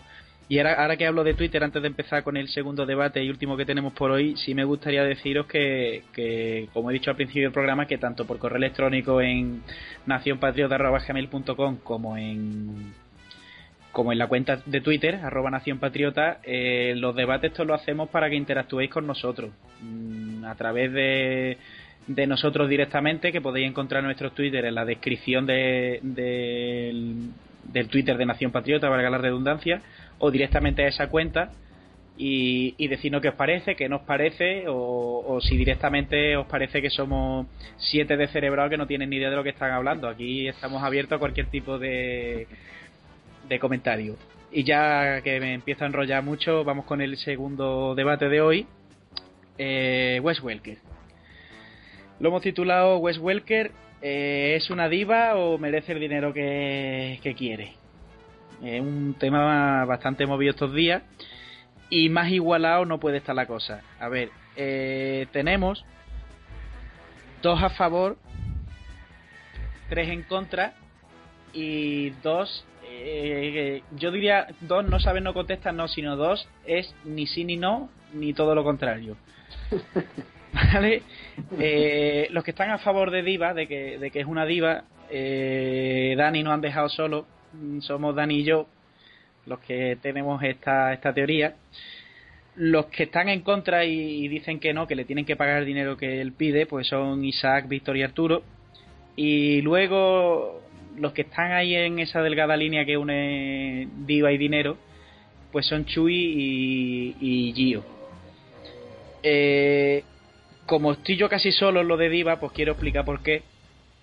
Y es porque, vamos a ver, el, eh, mi parecer en, en este punto es que los equipos no, no son hermanitas de la caridad, no son empresas que estén creadas para, para satisfacer al trabajador. Y, no quiero que nadie me entienda mal. Eh, yo no creo que porque digan, es que ya por el rendimiento que nos ha dado tiene que cobrar. Evidentemente, él lo quiere y él lo va a querer. Y él lo va a pedir. Otra cosa es que, que nosotros mm, se lo vayamos a dar.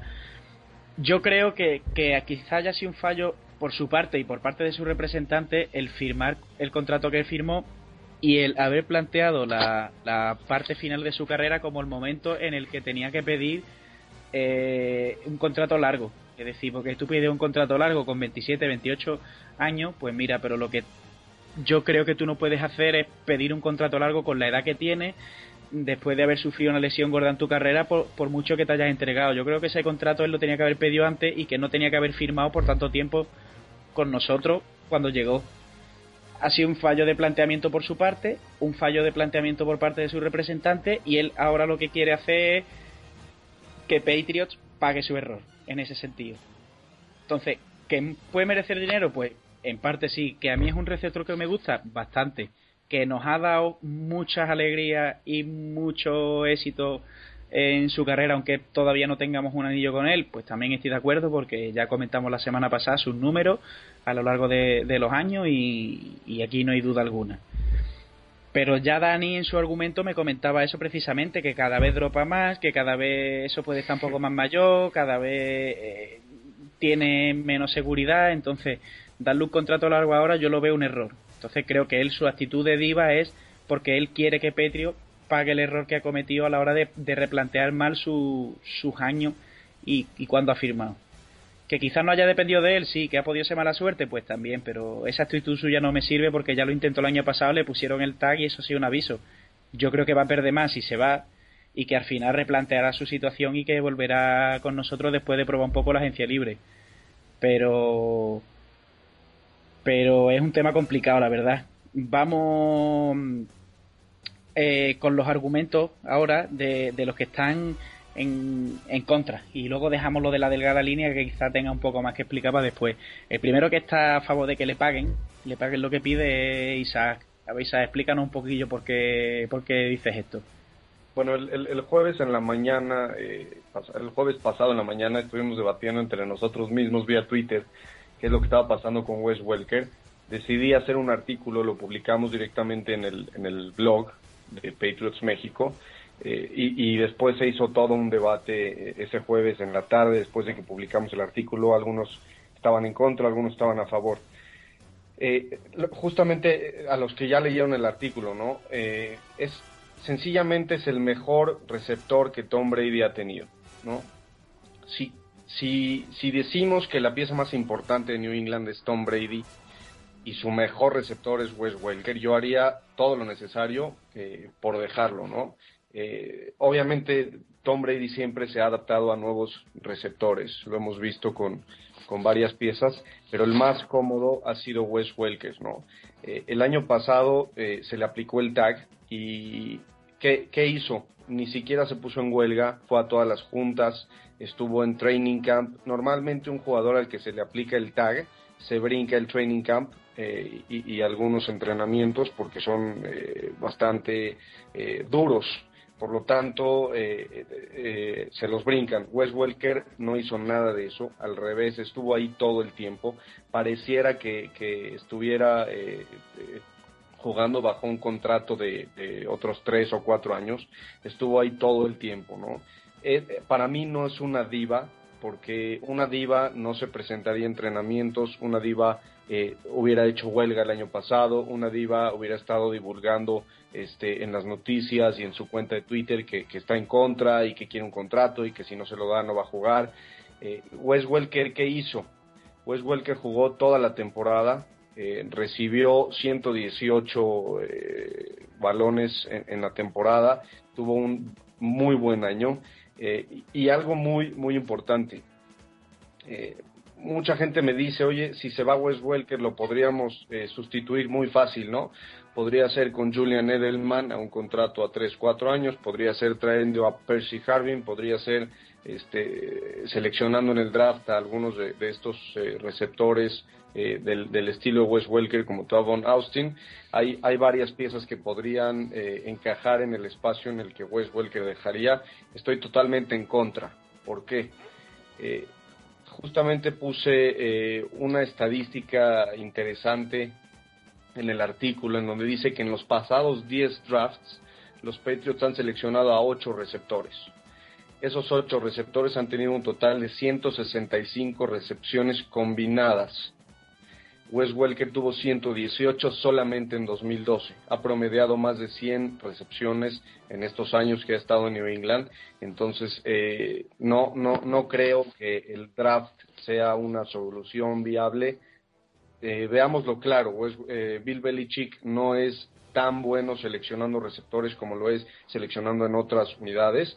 Y la parte de Edelman y de Percy Harvin y de otros receptores que podrían llegar no tienen la, durabilidad que tiene Wes Welker. Wes Welker tiene una posición que es un slot receiver en donde recibe la mayoría de los balones en el centro del campo y la única manera de bajar a ese tipo de receptores con un taco. Si no lo bajas eh, golpeándolo, no lo vas a poder detener. Por lo tanto, eh, ha mostrado una durabilidad increíble. Ha, fallado solamente en tres juegos de temporada regular y eh, Julian Edelman me parece que se ha perdido cerca de, de 20 juegos este, con los Patriots debido a lesiones. Por lo tanto, no es una solución viable tener a Edelman en vez de a Welker. No es una solución viable traer a Percy Harvin, que también es lesionable. Yo creo que Wes Welker está ya en momento de, de que le paguen, de pedir su dinero eh, y si no se lo dan en New England, se lo van a dar en otro lado, le van a dar un contrato de tres años como mínimo en otro lado.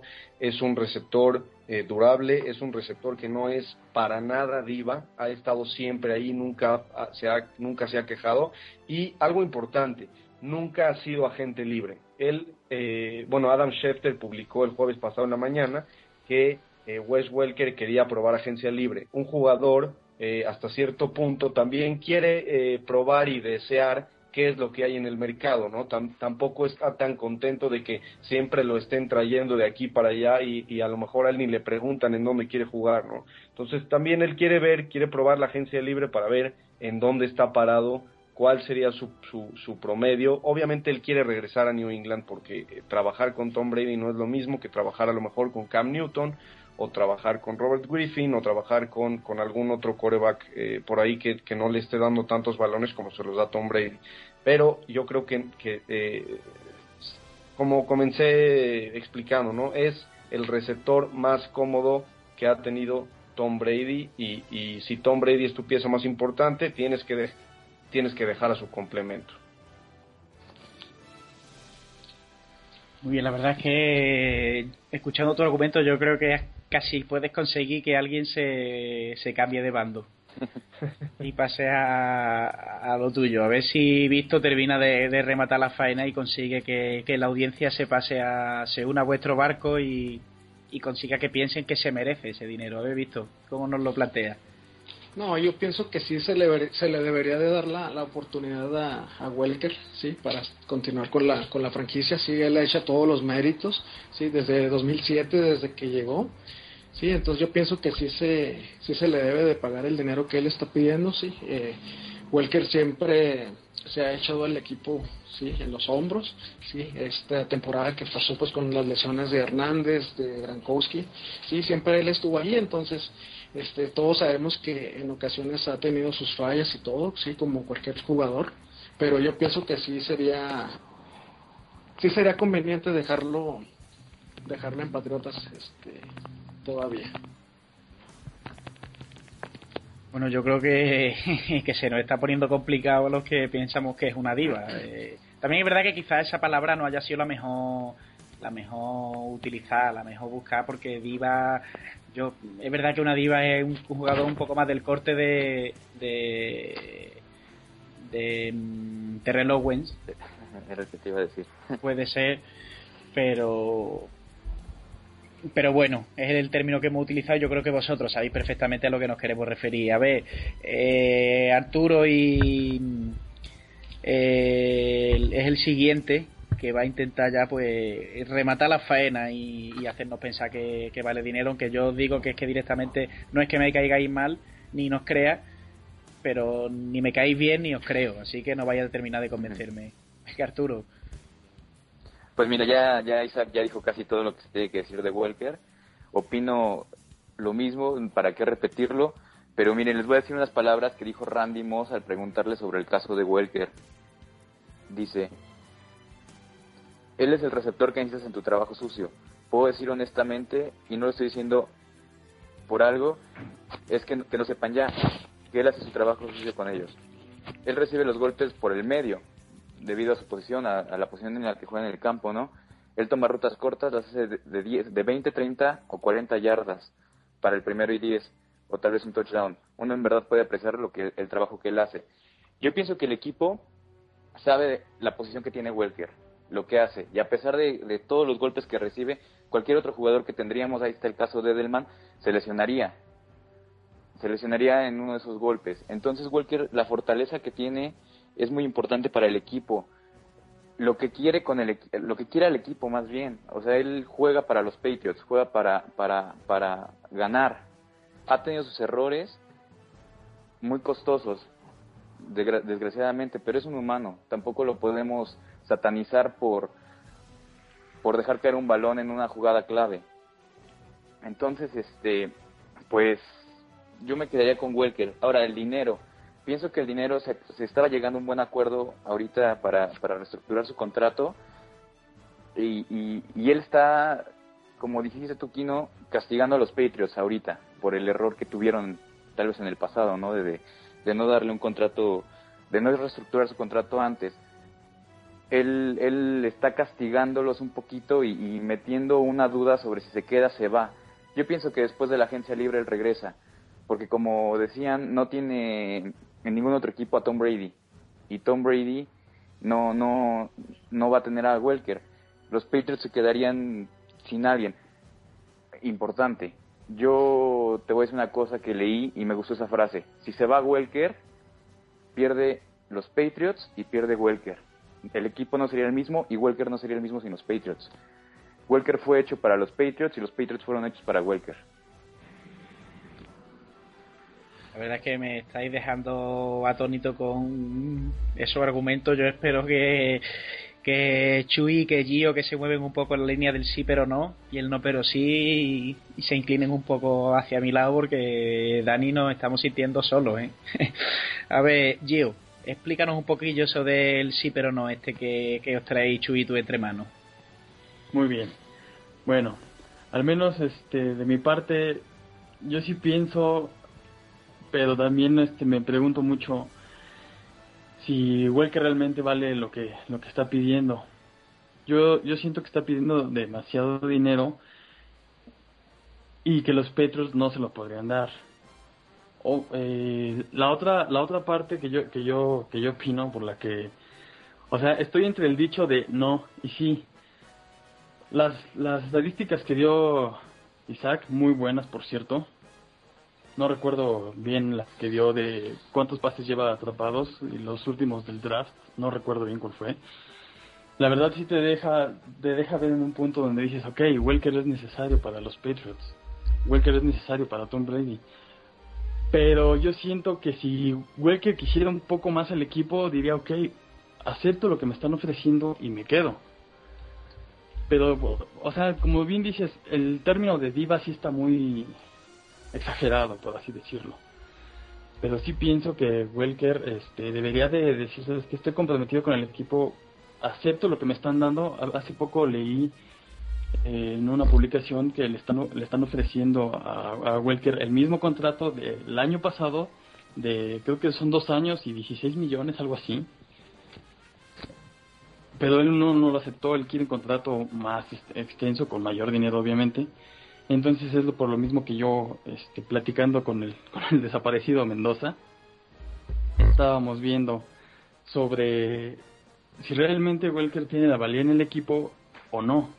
Entonces es donde luego quedo yo entre, entredicho si decir, ¿sabes qué? Si lo vale, si es muy buen este, wide receiver, el mejor que ha tenido Tom Brady, pero a la vez digo, si quisiera el equipo debería de aceptar y decir, ok, acepto lo que me dan y me quedo. Entonces ese es el entredicho que yo diría, ¿sabes qué? No es como no es como para que se ponga en ese aspecto, por así decirlo. Ya, ok, como muchos mencionan, este, el americano y los jugadores, para todos ellos es un negocio, quieren ganar más. Pero como bien le comenté este, aquella vez a, Mendoza, digo, no creo que Welker sea pobre o que se esté quedando sin dinero y diga, ¿sabes qué? Quiero dinero para mi futuro, ¿no? Por así decirlo, un comentario tonto pero realmente digo, Welker debería de poner más los pies sobre la tierra y decir, ok, no me van a pagar lo que a un receptor Mike Wallace, Den Bowie, o sea, no, no, no me van a pagar eso, tengo que poner los pies sobre la tierra y decir, sabes que ok, pero a la vez digo, este, debería de querer más al equipo, aunque estoy de acuerdo que es indispensable, o sea, yo, bueno, yo pienso que sí es muy bueno este, buen receiver. Y yo creo que, como dijo Arturo, no los Patriots no, este, no serviría Welker en otro equipo si no es con Tom Brady y los Patriots. Escuché, perdón que te interrumpa, escuché por ahí un, rumor de que San Francisco y Denver están bastante interesados en Wes Welker. ¿Se imaginan a Peyton Manning tirándole un balón a Wes Welker?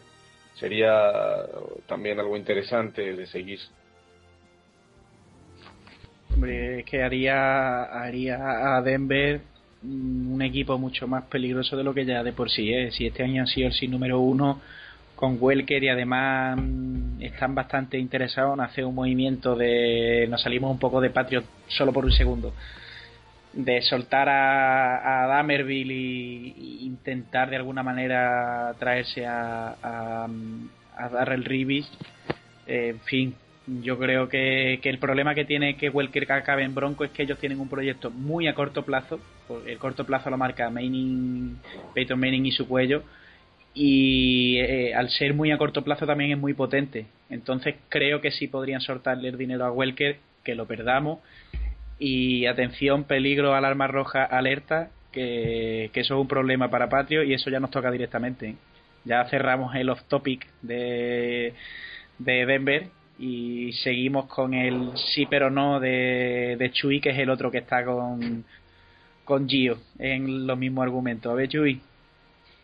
Sí, pues estoy en la misma categoría que, que él, pero sí tengo argumentos bastante diferentes. Iniciando con que decir que por amor al equipo tal jugador tenga que reducir su salario se me hace algo erróneo, algo fuera de serie, porque cuando tienes una familia que alimentar, lo último que quieres hacer es reducir tu salario porque es lo que quieres dar lo mejor a la, lo mejor a tu familia, lo mejor a tu futuro y más cuando Walker que tiene 32 años, más cuando va a ser su último eh, contrato, perdón. Entonces es la última oportunidad que tiene para hacer el dinero que, que con el que va a comer los próximos 5 o 6 años de que encuentre otra profesión, ya sea abriendo una una nueva empresa, buscando trabajo en la tele, lo que sea, pero de este último contrato va, va a comer los próximos 5 a 10 años. Entonces, pedirle que baje su salario por el amor a, la camiseta, al equipo, lo que quieras decir, sí se me hace erróneo y no creo que alguien lo, haga hoy en día. Y si quieren poner el argumento de Tom Brady, ya vimos cómo está ganando lo mismo, está ganando hasta más. Entonces, nadie lo hace. Lo que importa en este momento muchos pueden decir que los anillos, si quieren ser campeones, a final de cuentas, cuando tengas 80 años y quieras seguir comiendo, vas a preocuparte por el dinero y no por lo que tengas. Y hemos visto cómo jugadores del pasado que no ganan tanto, en este momento están vendiendo en Mercado Libre, en eBay, eh, sus anillos de campeones o memorabilia que ellos tienen porque no tienen ya con, con qué seguir viviendo. Entonces, para mí aquí es un negocio, la NFL más que un deporte es un negocio y, y todo jugador se merece que le paguen como se merece. Y y yo estoy en la categoría del sí, pero no, porque no me gustaría que, que los Patriots le pagaran este dinero que, que está pidiendo. Sí que lo hagan otros equipos, pero de New England no me gustaría, porque me parece que hay jugadores más talentosos, más jóvenes que pueden desarrollarse todavía más en la posición, que, que pueden hacer lo que está haciendo Walker hoy en día y todavía pueden hacer muchísimo más si tienen otras características diferentes, ya que Welker en términos de potencial ya llegó a su tope, ya no va a crecer más e incluso va a ir para abajo. Y si estamos hablando de que lo puede reemplazar con alguien como Percy Harvin o con Julian Edelman, que apenas están alcanzando todo el potencial que tienen, estamos diciendo que en esta temporada, o dentro de dos años, junto con Tom Brady aprendiendo, aprendiendo la ofensiva al 100%, todavía pueden producir más que, más que Welker. Y si no es en los números, puede que sea en las jugadas grandes, en las jugadas explosivas, que puedan anotar de forma rápida y no se queden en pases de 10, 15 yardas. Entonces, me parece que, que, está pidiendo este dinero, me parece la mejor decisión para él.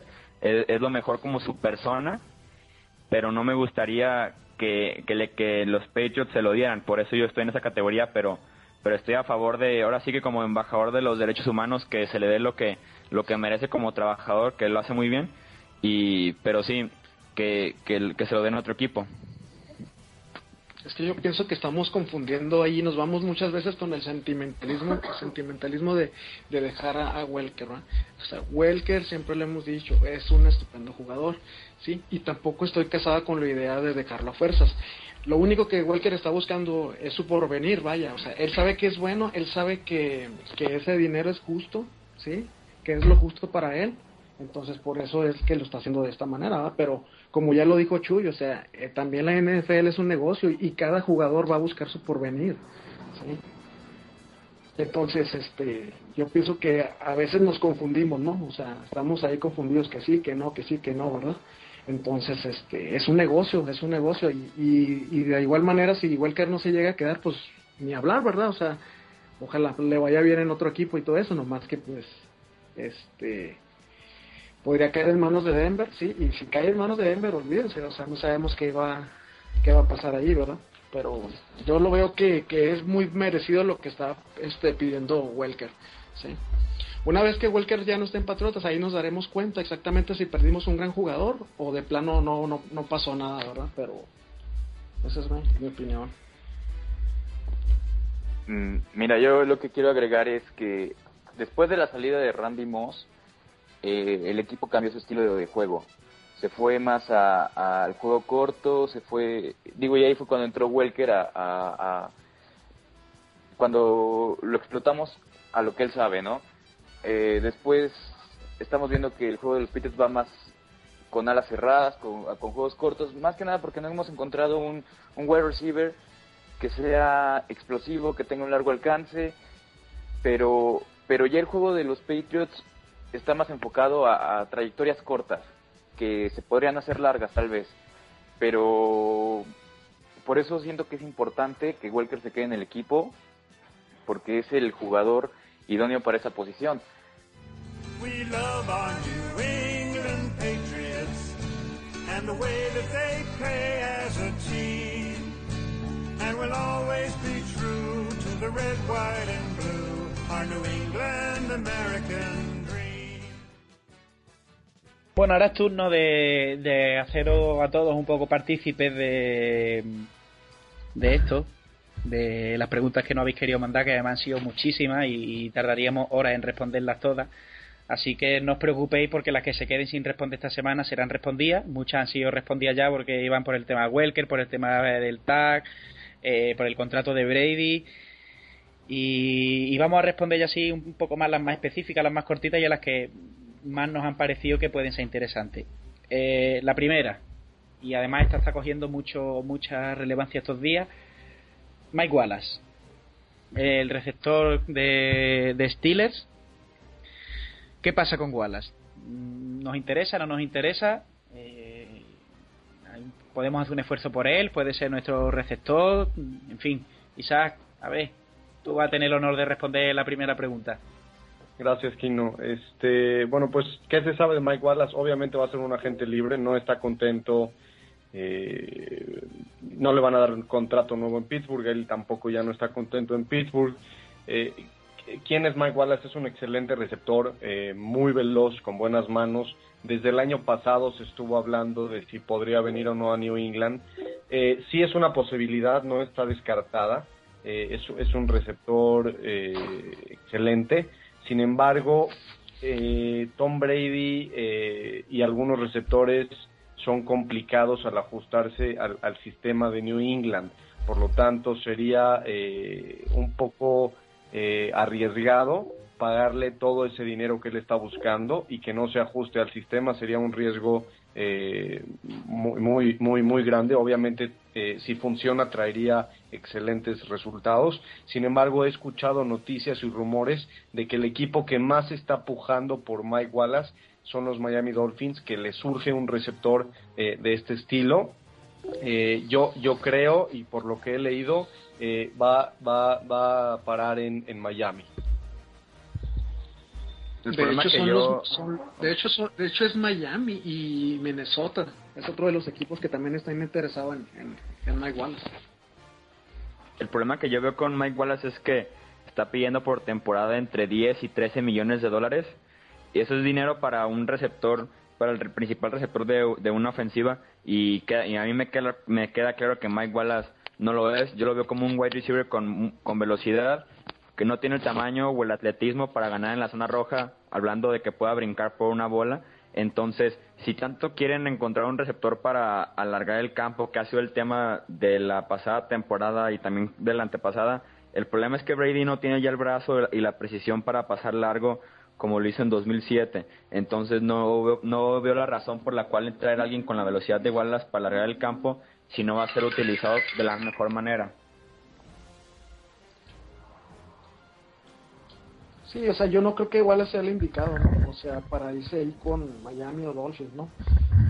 Este, no creo que sea digno de, de, un, enorme, de un enorme cheque, ¿no? Es demasiado, para mí es demasiado inconsistente, ¿sí? Y no es confiable.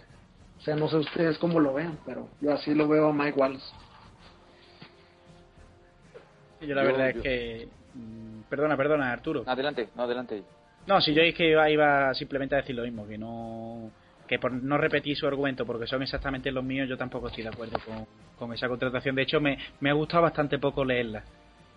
Sí, sí, sí eh, iba a opinar lo mismo, que, que, tampoco estoy muy de acuerdo con que, con que Wallace llegara a los Patriots.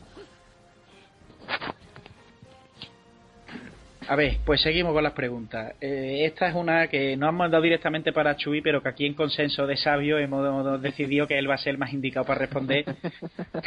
a ver, Chuy, eh, Patrick Chung, ¿qué pasa con, con nuestro Safety Hall of Famer?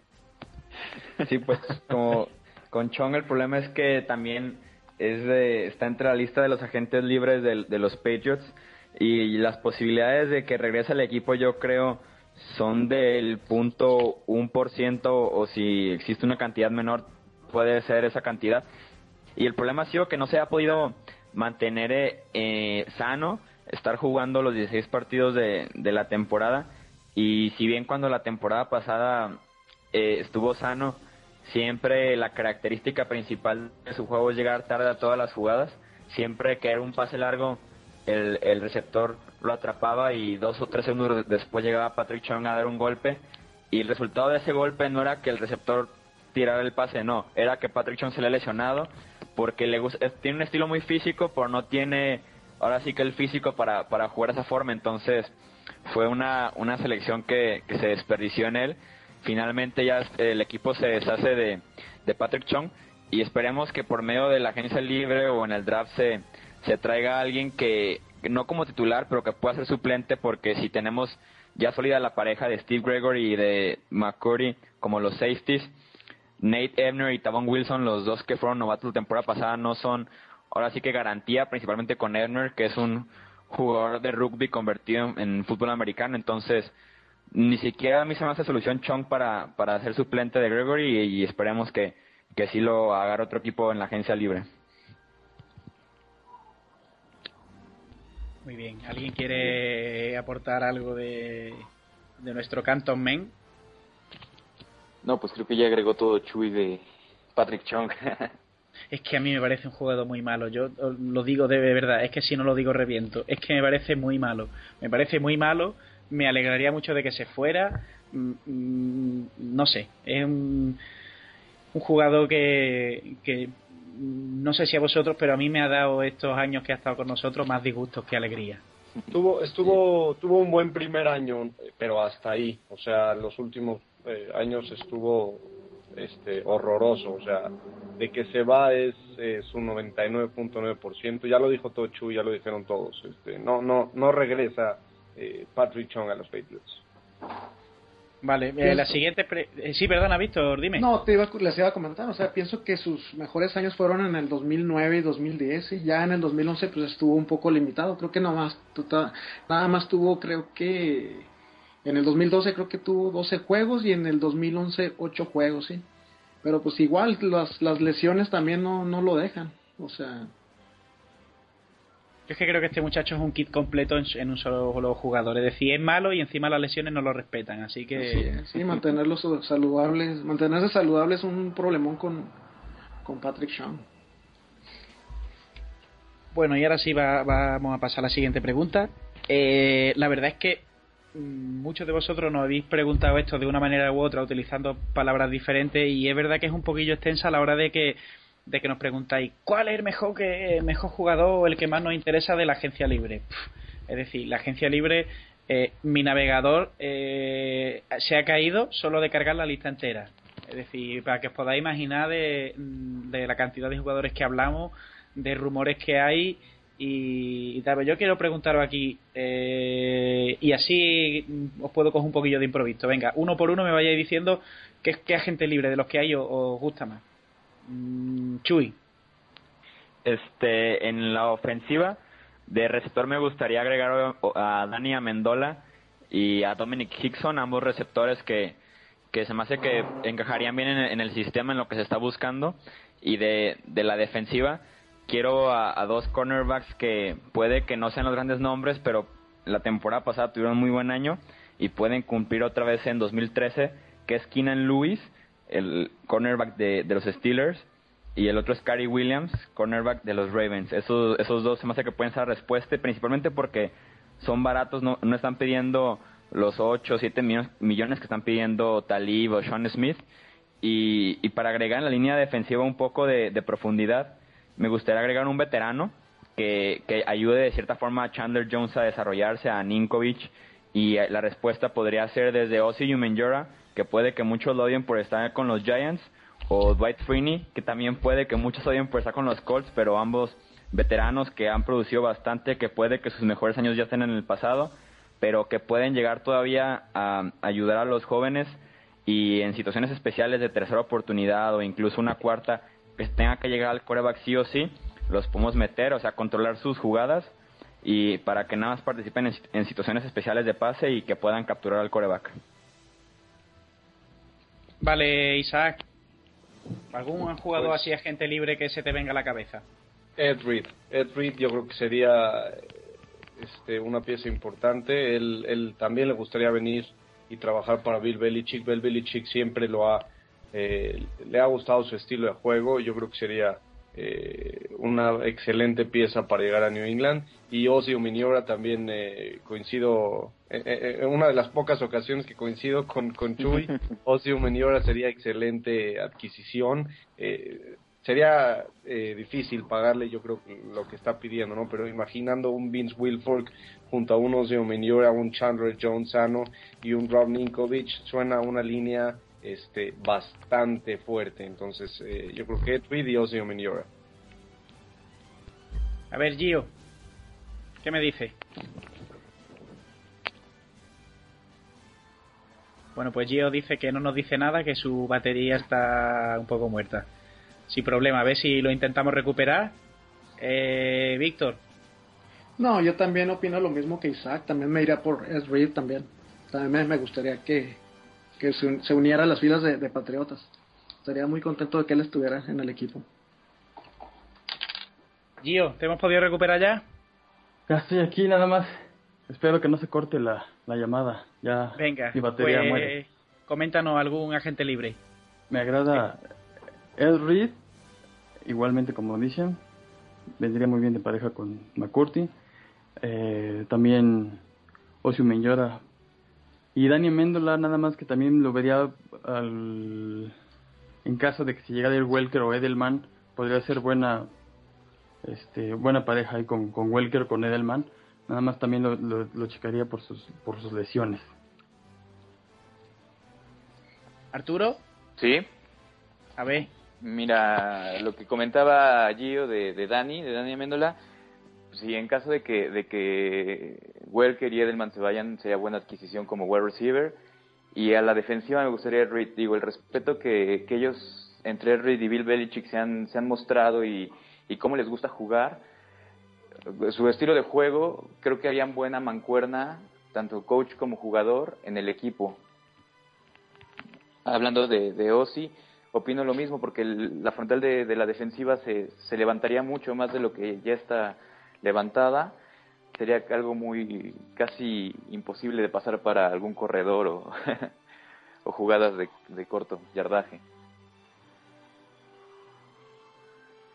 Muy bien, yo creo que con esto ya nos ha quedado un poquillo claro a todos mm, los tipos de agentes libres que podían venir. Yo creo que la línea en la que se mueve, pues es esa. Evidentemente, si empieza a la línea de, eh, de agentes libres que hay, pues James Harrison, Jake Long, Cliff Avril, Ed Reed, eh, Dwight Freeney, Mike Wallace, Greg Jennings evidentemente todos son buenos jugadores, evidentemente si vienen algunos al equipo mal no vienen, pero yo creo que esa es la línea un poco por la que nos interesa movernos nosotros. Yo, yo quizás sí también participé de lo de Reed y, también estoy bastante de acuerdo con Chuy en el tema de, de Amendola. Disculpa que te interrumpa, aquí no estoy... Estoy totalmente en contra de, de, que venga Dani Amendola. Eh, se lesiona bastante, o sea, se ha perdido, me parece que jugó solamente un juego hace dos temporadas, esta misma temporada se lesionó la mayor parte de, de, los juegos, no, no creo que sería eh, una buena adquisición, eh, yo, yo, yo pensaría en otros receptores antes que él. Víctor, ¿y tú qué, querías? No, iba, a hacer un comentario nada más de Ed Reed, o sea que este año va a cumplir 35 años también, o sea, también ahí los años ya, ya empiezan a pesar, ¿no? Creo yo. Eh, vale, y ya la, la... Sí, perdona, Arturo. Bueno, yo, yo lo que quería agregar, bueno, de los jugadores que dijiste, eh, bueno, Jenkins sería un experimento, creo que podría resultar, podría no resultar. James Harrison no me gustaría para nada en el equipo, se me hace un jugador muy sucio, el más sucio de toda la NFL, siempre lo he dicho, eh, no me gustaría que llegara. Me quedo con los argumentos que dije de quién llegaba, quién me gustaría que llegara. Sí, o sea, yo lo que lo que he leído no es que a lo mejor ha podido ser así, porque yo es que hablo así de bien, pero lo, lo que he leído ha sido los agentes libres con más relevancia que hay en el, en el mercado. Yo quizás sí se me ha olvidado decir, porque es que sobre todo ahora que acaba de decir tu sucio, yo no sé por qué, de hecho no me preguntéis por qué, porque ni siquiera yo mismo soy capaz de explicármelo, pero si hay un jugador en particular que, que me gustaría que viniera, porque me gustaría verlo con la camiseta de los Patrios, y es el, el safety de, de San Francisco, Dawson Golson. Ya digo que quizás esto es una opinión excesivamente particular y que casi ninguno compartiréis conmigo, pero, pero yo creo que es un tío que nos vendría bien. Que quizás su contundencia nos ayudará un poco a sentar la secundaria.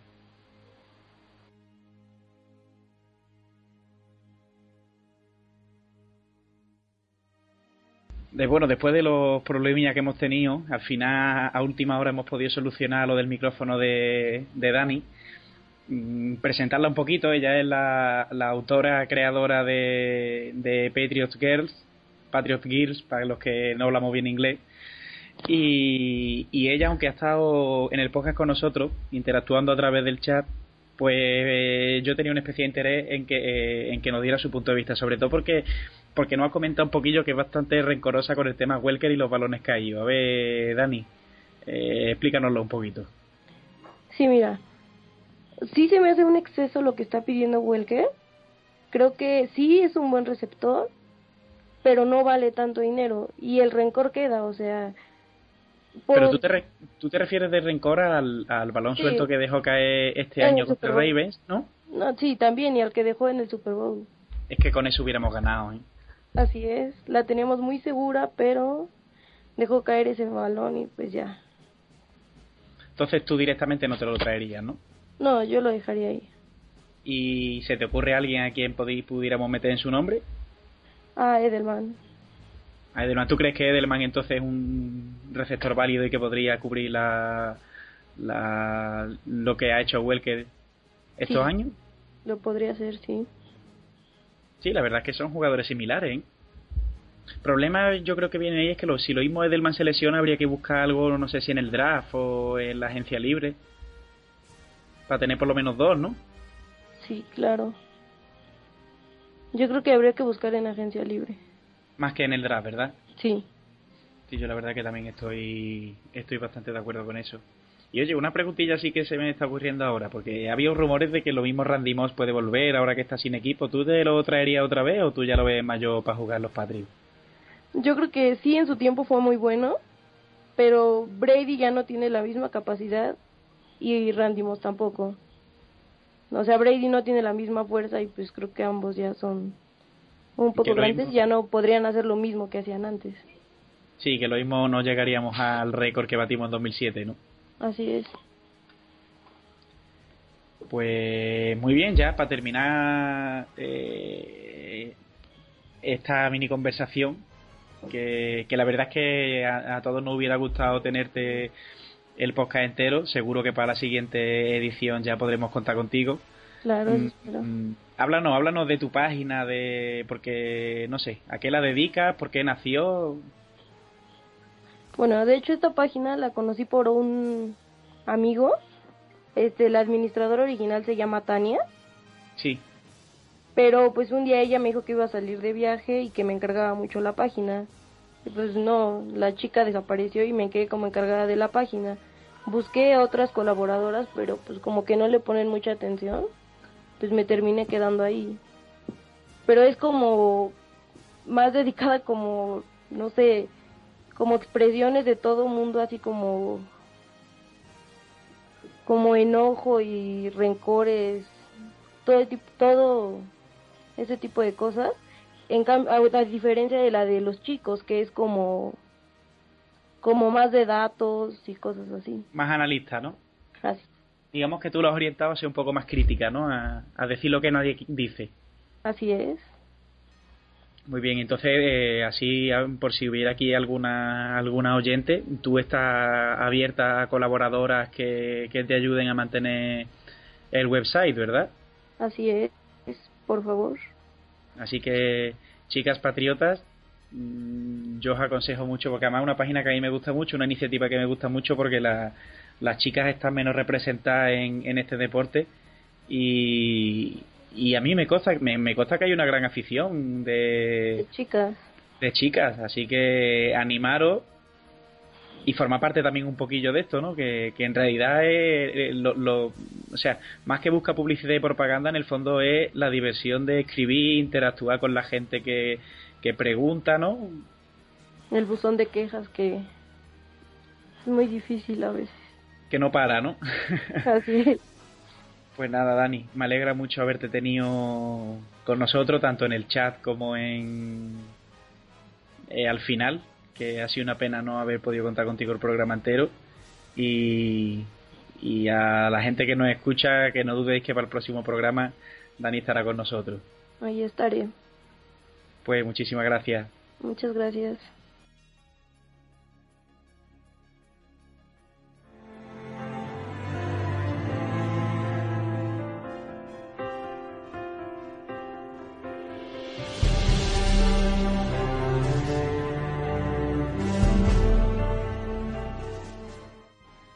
Bien, con nosotros también tenemos a, Daniel Castañón, el coordinador defensivo de, de los Gijón Mariners, un equipo de fútbol americano de, de la NFA aquí en España, y al que vosotros como aficionados de los Patriots pues, posiblemente habréis escuchado, o sea, habréis escuchado, no habréis leído eh, artículos suyos en la página de Fútbol Patriótico. Eh, bienvenido, Daniel. Hola, muchas gracias. Bien, y ya para terminar el, el espacio que tenemos aquí con, con Daniel, que no hemos reservado porque eso, muchos de vosotros queríais eh, que habláramos más específicamente de cosas más estratégicas, más que de noticias y de rumores que pueda haber.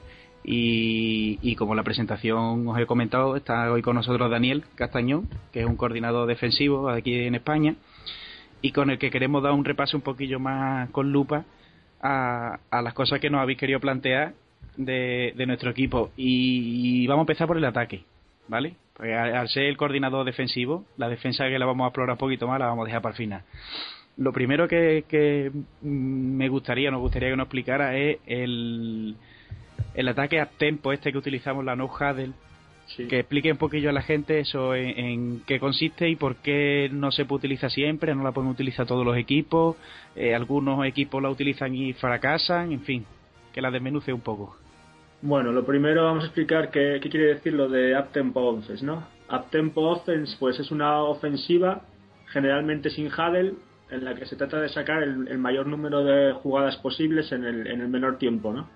La idea de esto, pues no es otra que, que jugar con ventaja sobre la defensa, no dejar a la defensa que haga cambios, no dejar a la defensa respirar y siempre estar en, posición de hacerle el, mayor daño posible a, la defensiva que tienes enfrente. Eso es básicamente lo que es la, la up tempo que, los Patriots ponen tan, bien en práctica, ¿no? Luego, pues lo que me dices de por qué nos funciona tan bien a nosotros, yo creo que la clave de que a los Patriots le funcione tan bien la ofensiva es, son los Titans. ¿No? Eh, tanto Gronkowski como Aaron Hernández son dos excelentes atletas y con los que te permite mucha flexibilidad en la ofensiva. Hernández es un, es un que puedes poner en el backfield, que puedes poner como wingback, que puedes poner como receptor abierto y eso genera un montón de, emparejamientos favorables para la ofensiva que Brady sabe explotar como nadie, ¿no? Entonces, eh, Gronkowski es otro espécimen físico, ¿no? Que alto, fuerte, que te puede bloquear en el juego de carrera y que incluso también puedes abrir, sacar de, sacar de la línea, ponerlo como receptor y te va, te va a suponer eh, inmediatamente ya un, mismatch, ¿no? Un, emparejamiento favorable que también se va a aprovechar como nadie, pues el va de los Patriots. Vale, y el... En... Sí, sí, dime.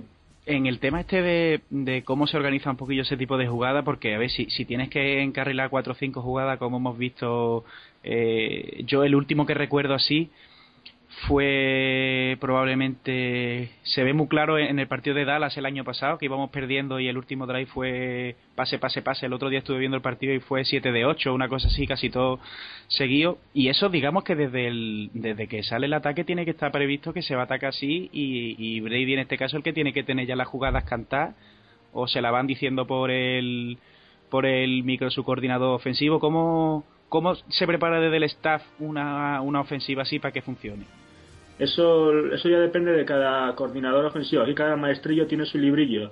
Aparte de que el Patriots tiene la peculiaridad de que tienen un entrenador en el campo, se puede decir, ¿no? Eh, sí, eso, no, todo, el mundo puede llevar esta ofensiva y Tom Brady tiene la capacidad de, de cambiar las jugadas sobre la marcha y de hacer un, un drive a su antojo. La ofensiva de los Patriots, y hay algunos artículos por ahí muy interesantes que explican un poco su funcionamiento, eh, prácticamente con una palabra ¿no? Pues ya tienes la, jugada completa, entonces es muy fácil mover la, mover la ofensiva cuando tienes el conocimiento tan profundo que tiene Tom Brady, ¿no?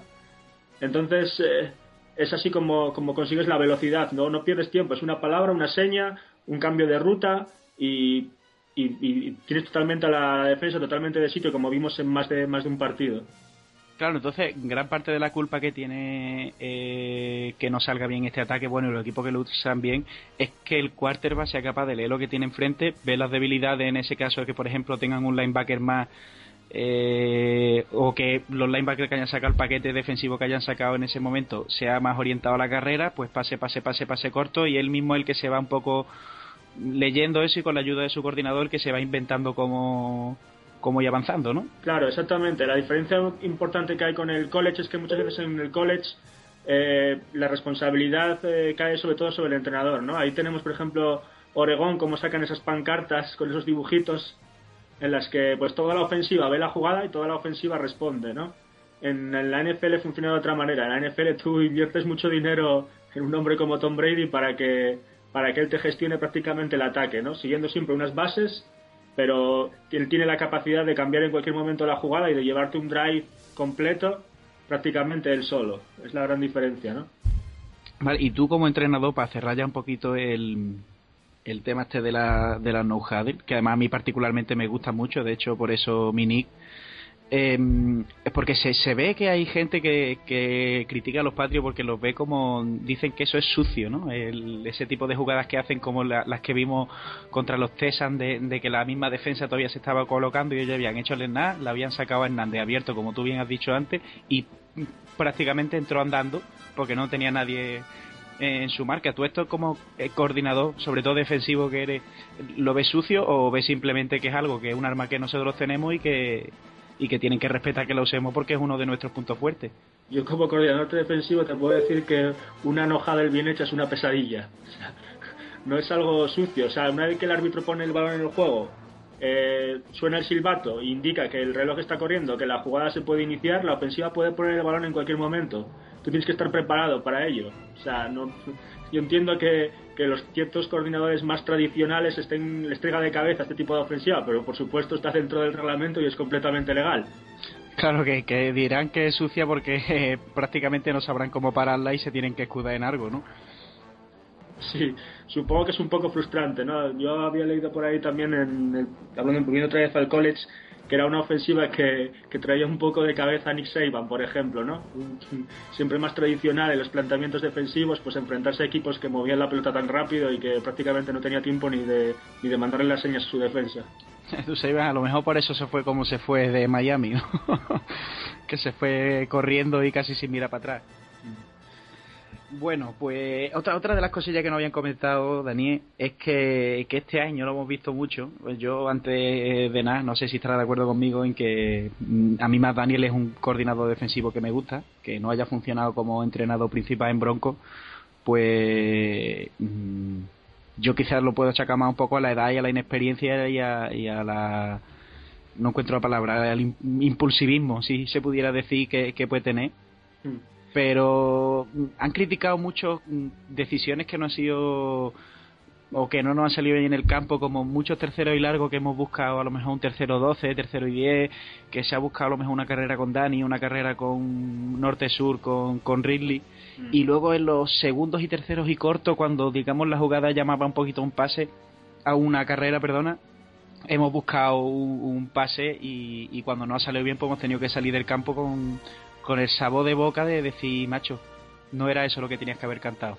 Sí, pero mira, por ejemplo, volviendo, bueno, imagínate, lo- la ofensiva nuestra, no Hadel, nos per- permite que los Patriots tengan, por ejemplo, un drive fluido, ¿no? Varias jugadas. Imagínate que siempre salen abiertos, ¿no? Todos los jugadores abiertos. Eh, el drive va bien, eh, hay un incompleto, la defensa hace una serie de cambios y hay un personal defensivo determinado en el campo, ¿no? Pues imagínate que se, eh, habría que analizar cada, cada drive y eso es lo que hace perfectamente Tom Brady, ¿no?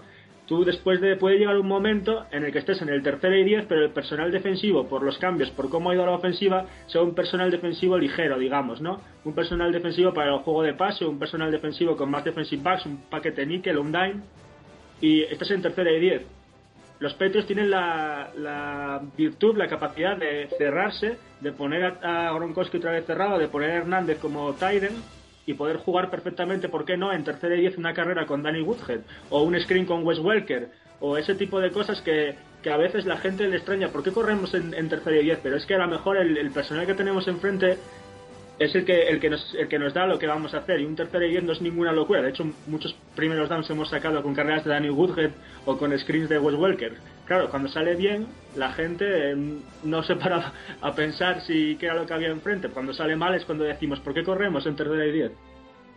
Claro, entonces de nuevo otra vez le echamos un poquillo la culpa al cerebro ese que tenemos ahí como quarterback, ¿no? Como quarterback, entrenador, jugador, franquicia y, y ahora mismo digamos que son los patrios en, en general. Vamos, yo es que estoy de acuerdo contigo en eso, ¿eh? Porque, porque la gente, sí es verdad que normalmente, yo solo achaco mucho, por ejemplo, a, a un center. Eh, me- porque un center juega bien todo el partido, re- hace mal un snap antes de tiempo o un delay of game porque no se entera de, de la señal del quarterback, que mal ha jugado. Y venimos de 59 minutos y 50 segundos de, de, de buenos bloqueos y de, y de buena historia. Y con esto, pues sí, lo que dices tú, que puede pasar algo igual, que, que quizás la gente se centre un poquillo más en cuando falla, pero lo mismo cuando se convierte aquí, se mira para otro lado. Claro, lógicamente Tom Brady, como todos, es, imperfecto, ¿no? Y no, no siempre será con la jugada clave, pero pero el juego en la NFL ofensivo realmente es muy complicado y, y hay que no solo es tercera y diez eh, pasar, ¿no? o tercera y uno correr, que eso es lo que, lo que todo el mundo, lo que el aficionado menos metido en el juego puede entender. Es mucho más complicado que todo eso. A veces se trata de personal, de emparejamientos favorables, etcétera, etcétera. Y otras veces también es cierto que se complican, que los coordinadores se complican la vida demasiado, ¿no? Que también puede pasar. Sí, del... yo creo que nosotros en eso tenemos un poco una mezcla de todo, ¿no? De, de que intentamos siempre ser los diferentes en ese sentido y muchas veces no nos sale bien, pero oye, yo creo que, que ese tipo de cosas no es tan mal, porque hacer lo que a la defensa, vamos, como hemos dicho antes, tú eres coordinador defensivo, la a la defensa hay que engañarla. Si la defensa sabe que tú vas a correr, tú por ahí no corres. Sí, además, generalmente, ya no en el caso de McDaniels, pero generalmente los coordinadores ofensivos o los buenos coordinadores ofensivos siempre los considero un poco como genios locos, ¿no? Cuando la cosa va bien, todos son eh, alabanzas, ¿no? Eh, ahí tenemos, por ejemplo, el caso de Mike Martz, cuando estaba de coordinador ofensivo en los Rams, poco menos que era un gurú, ¿no? Y después, pues parece que, que es un, el doctor chiflado, ¿no?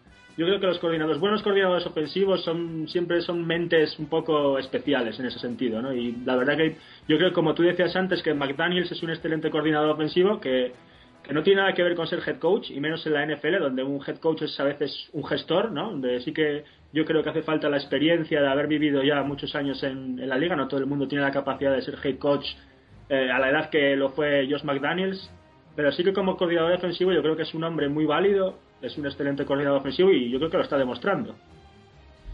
Y mira, otra cosilla ahora que estamos hablando un poquillo de, los coordinadores ofensivos y del ataque. Mm, sobre todo se me ha ocurrido la pregunta esta a raíz de lo de que has comentado de Mike March, al que se le tacha un poquillo de, bueno, si no me estoy equivocando, porque yo cuando hablo de memoria, mal asunto.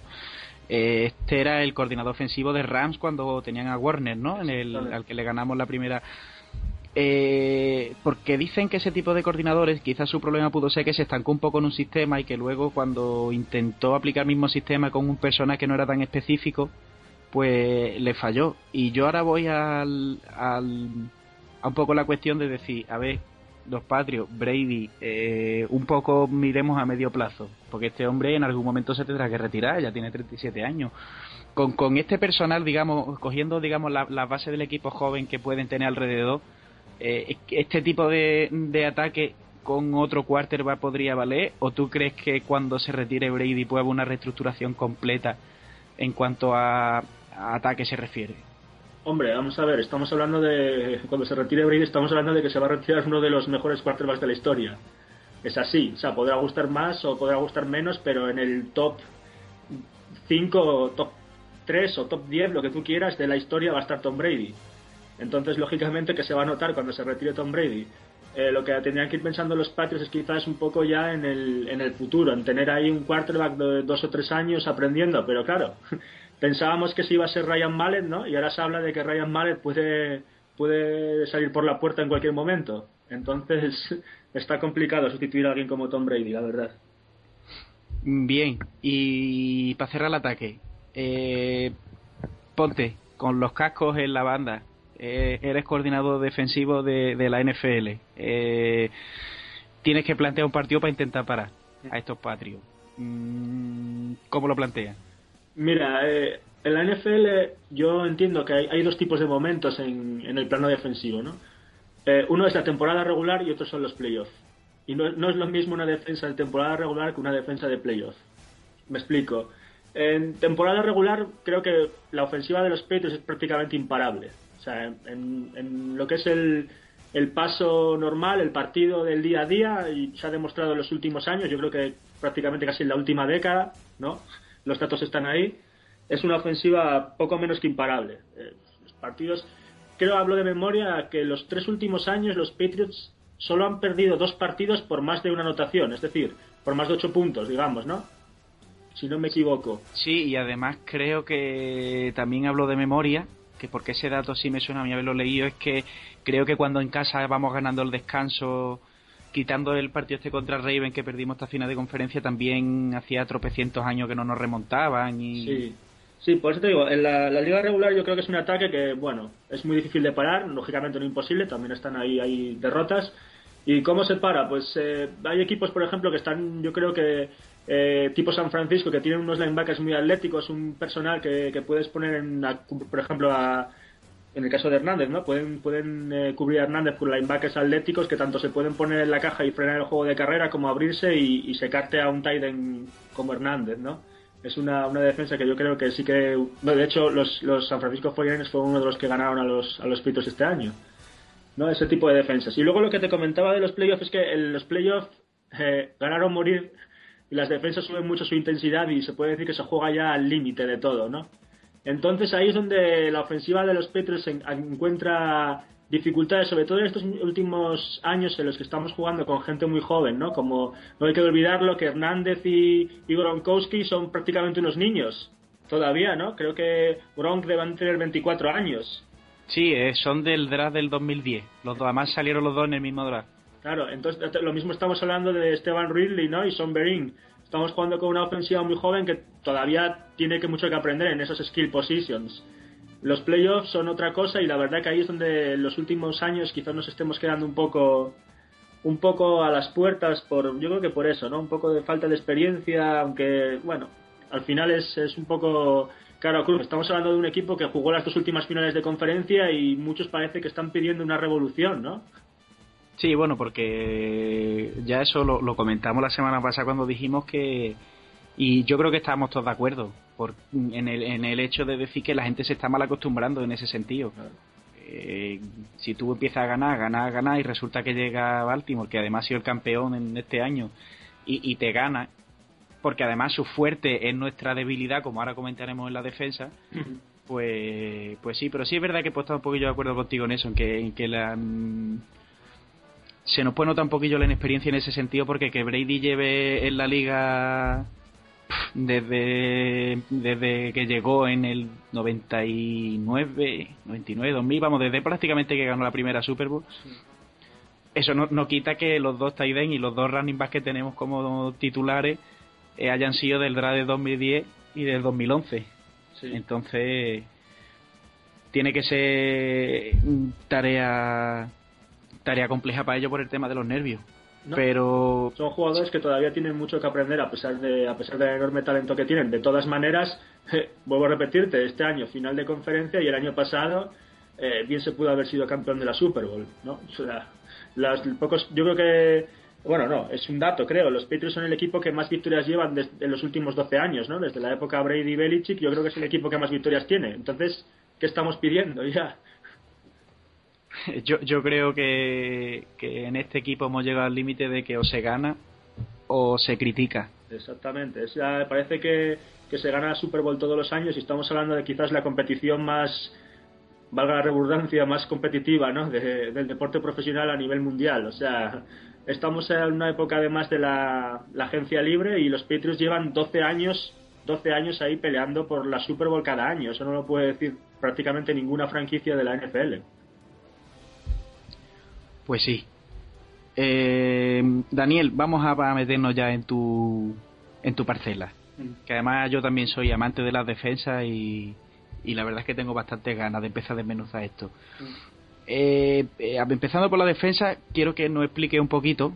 Mm, además, a micrófono cerrado ya lo estaba comentando contigo. Eh, la historia de que te he comentado yo, lo de que nosotros utilizamos una, o sea, una cover 2 simple, y ya me habías dicho tú que sí, que es una cover 2, pero que de simple no tiene ni un pelo. Y para eso, para todo el que nos escuche y para todo el que quiera saber un poquito cómo nos organizamos defensivamente, explícanos un poquillo, de, sobre todo desde que ha llegado Patricia y, y eso, cuál es un poco nuestra filosofía. Bueno, eh, te decía más que nada lo de, lo de la simpleza o la complejidad de una defensa, porque a veces también aquí hay un poco eh, de confusión a nivel de, del fan, a nivel de, de las cosas raras que, hacen los equipos. A ver, me explico. Por ejemplo, eh, un ejemplo de esto sería Rex Ryan, ¿no?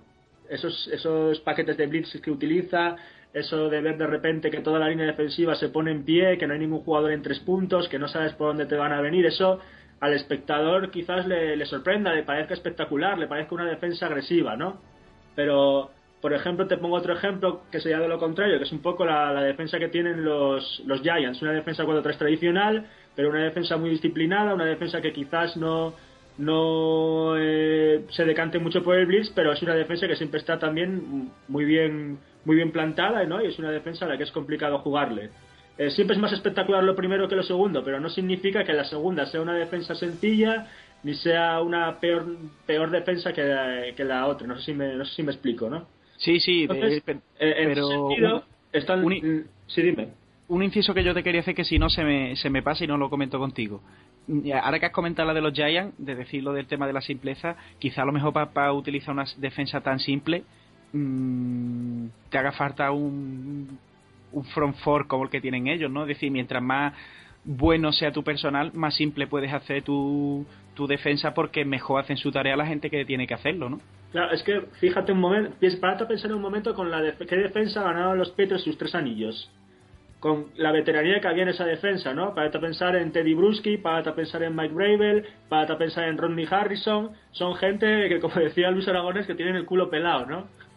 Gente que, que tiene muy cara su responsabilidad. No era una defensa espectacular, era una defensa en la que todo el mundo sabía lo que tiene que hacer, en la que todo el mundo tenía muy claro su responsabilidad, en la que no había, digamos, héroes, ¿no? En la que nadie iba por sus números de sacks o sus números de placajes, pero era una defensa que llevó a los Patriots a ganar tres anillos y a convertirse en una auténtica dinastía. A eso me refiero cuando te quiero hablo de, de complejidades y simplezas, ¿no?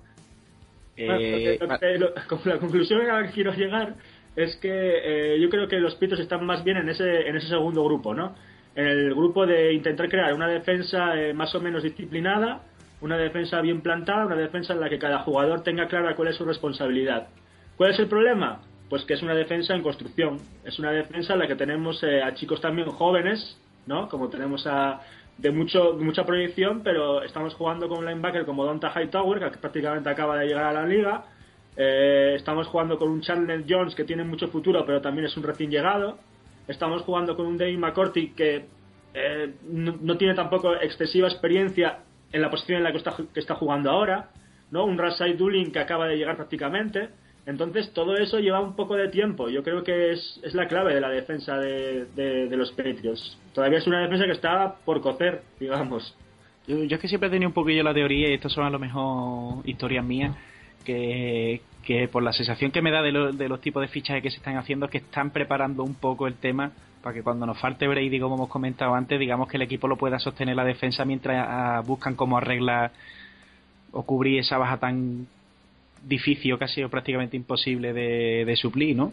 Porque se está lo que has dicho tú, hay mucha gente joven y que se supone que dentro de 3-4 años, si la mayoría del grupo joven sigue en nuestro equipo, más las piezas que se puedan añadir, sí podemos estar hablando de una defensa no dominante, pero sí quizás mucho más dura y más rocosa de la que tenemos ahora. Sí, yo creo que la, defensa de los Patriots históricamente desde que está Belichick, yo creo que eh, no sería el adjetivo que le podemos poner, yo creo que no, es dominante, ¿no? Yo creo que es una defensa, pues está como dicen de break but, eh, blend but not break, ¿no? Es una defensa que, que sabe muy bien lo que tiene que hacer, como te comentaba al principio, una defensa con las ideas claras y una defensa que es el complemento perfecto de- del ataque en los últimos años, pues bueno, con la retirada de estos personajes que comentábamos antes, ¿no? que son auténticos eh, pesos pesados, auténticos líderes históricos de la franquicia a nivel defensivo, pues estamos buscando un poco nuestra nueva identidad, ¿no? Pero yo creo que jugadores como Hightower, como Spikes, que son el, el corazón de esa defensa ahí de los linebackers, o Jeroz Mayo, que es el, el líder ¿no? de la defensa, Vince Bilford, yo creo que las bases están ahí. Yo creo que estamos a, dos jugadores, te diría, de, volver a recuperar un poco la solidez que defensiva que necesita ser el que debe ser el complemento de nuestro ataque, ¿no? Mira, y ahora que he comentado lo del tema de los linebackers, algo que nos ha preguntado mucho mucho el personal, aquí ha sido que, que digamos que Mayo, Hightower y Spikes, a mí particularmente Spikes me gusta muchísimo, yo lo veo bastante infravalorado porque no se le presta toda la atención que se le debería prestar.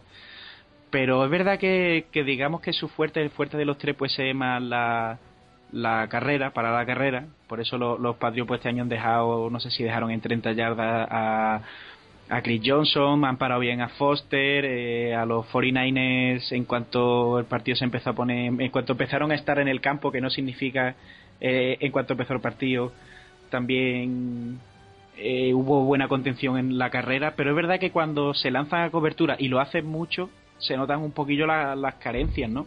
Y, es algo que nos explotan bastante. Hombre, yo creo que se notarían más sus carencias si los pusieras en defensa personal.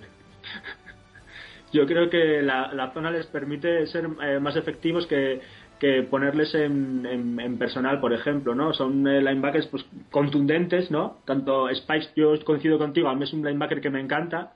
Además, este año nos dio varios fumbles importantes, ¿no? Con ese juego tan físico que tiene, provocando eh, pérdidas de balón. Hightower, Spikes, Mayo son linebackers bastante físicos que, que pierden bastante cuando les pones en, en una cobertura personal. Entonces yo creo que en zona realmente es donde eh, están menos expuestos ¿no? en, en ese sentido. Pero es, yo creo que forma parte de la tradición ¿no? de los linebackers que, que maneja Belichick. Tampoco alguien recuerda a Teddy Bruschi que fuera especialmente bueno en, el, en la cobertura de pase. No. La, verdad es que no, la verdad es que no. ¿No? recuerdo, algunas de las mejores jugadas que ha hecho Bruschi, esas famosas intercepciones, eran eh, coberturas tonales, siempre. Entonces yo creo que estamos en esa tradición. Lo que pasa es que yo creo que la gente tiene la, memoria muy frágil, ¿no? Ni Hombre, y en su día, pues no sé, quién me viene Mike Braver, bueno, Mike Braver era un poco más pass rusher, pero no eran linebackers que destacaran eh, eh, por su capacidad para, para el juego de pase, ¿no? Sí, que no estamos hablando de, a ver, qué, quién te puedo decir yo, eh, algún linebacker que, que, esté claramente orientado. Mira, ahora que hemos estado antes hablando de college, por ejemplo, este Mantiteo, sí se ha dicho que vamos, vamos a, olvidar las cosas de este muchacho fuera del campo, vamos a, ceñirnos lo que se ha visto este año. Si, si dicen que puede ser un linebacker mucho más orientado a, o, que se orienta bien al tema de, de cubrir al hombre y, ese tipo de cosas. Y quizá eso sí nos falte. Yo eh, el problema que veo en eso es que como el, el juego de muchos equipos y cada vez están saliendo Taiden más del corte de los que nosotros tenemos, digamos que nosotros pues, hemos podido ser un poquito pioneros en, en utilizar ese tipo de esquemas en ataque con los dos Taiden, como has dicho tú, sacarlos abiertos, sacarlos en el backfield, eh, Hernández te corre 40 yardas y, para eso hace falta un para eso hacen falta linebackers o muy muy físico pero sobre todo muy muy rápido. Entonces, si la liga se va llenando de este tipo de jugadores, quizás una de las cosas que tengamos que hacer nosotros sea buscar un linebacker que, que se vaya bien o que pueda cubrir a, a un end rápido más que a un tight end fuerte. No sé si me explico. Que quizás ya más, que eh, linebackers de este tipo, lo que mm, el jugador quizás que se necesite es más bien un, DB más físico, ¿no? Un, sí, un safety. Exacto, un safety, un, un cornerback de estos eh, altos que vienen ahora también, eh, con buenos placadores. Ese es el típico, el, tipo de jugador quizás más más necesario ahora por eso, por la polivalencia de estos, de estos tight ends que, llegan ahora, más que un linebacker, yo creo. Claro, por lo que has comentado tú antes de de que eh, esta defensa está a dos jugadores buenos, o sea, bueno, dos jugadores buenos, a dos jugadores de, de ser una buena defensa, eh, y quizá uno de ellos sí, pues el safety. Y vamos, me apostaría mi guitarra a que el otro es un cornerback. De hecho, si te fijas, en, yo creo que este año hemos visto a dos defensas muy distintas con Akib Talib y sin Akib Talib. Y es una, un, jugador, digamos, ¿no? Eh, eso, eso lo quería yo comentar contigo. La, ¿Por qué? ¿Por qué llega Talib le ha cambiado la cara a, esto? Muy sencillo, porque Talib es un, cornerback que sí te permite eh, aislar a un lado del campo, digamos, ¿no? Que aquí Talib sí te puede jugar personal con el mejor el receptor del otro equipo. Y eso para un coordinador defensivo es una bendición, ¿no? Date cuenta, por ejemplo, el año pasado, estos últimos años, cuando se hablaba de la Revis Island, ¿no? La isla de, de la Red Revis, el cornerback de los Jets. Él prácticamente, él prácticamente él solo ya te, te cubría un lado del campo, lo ponías con el mejor jugador del equipo contrario y eso es, es, una auténtica bendición. Pues Talib estaba un poco para los Petros en ese molde este año y su llegada es que se notó inmediatamente. Se jugó más agresivo, podías incorporar a un linebacker más al pass rush. Eh, la defensa tenía otra cara con Talib, desde luego. Claro, porque la gente dice mucho que, que sí, que la llegada de Talib y lo de que pasaron a Macurcia a free safety, si no me equivoco, porque el, el strong nuestro es Gregory. y, y, yo creo que va más los tiros por ahí. Que Talib puede, te puede coger contra Tessan y decir, vale, Andre Johnson es mío y si hubiera estado el partido entero con, con Ravens, hubiera dicho, pues, Anquan Bolding es mío. Y, y, sí, me parece buena la reflexión esa de decir que, que sobre todo que le da más libertad a la defensa, que yo creo que es donde puede estar el, la, la clave. Totalmente, totalmente. Es que además el año pasado se vio muy claramente.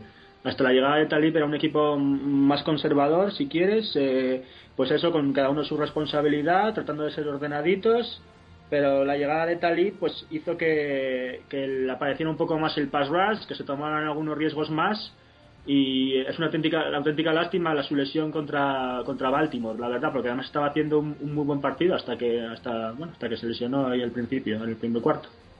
Sí, y ahora que, hemos dicho lo de que la defensa tenga un poquillo más de, libertad, eh, la historia de que este año mucha gente haya protestado porque, digamos, la defensa ha sido muy conservadora a la hora de no ser excesivamente agresiva, que yo particularmente no soy muy amigo de las defensas que lanzan blitz cada jugada porque ya hemos visto eh, cómo le funcionó a Greg Williams, que yo creo que es el entrenador defensivo que hoy hay más en el corte, bueno, sanción aparte, de, lanzar un blitz y un blitz sea una jugada sí y otra jugada también.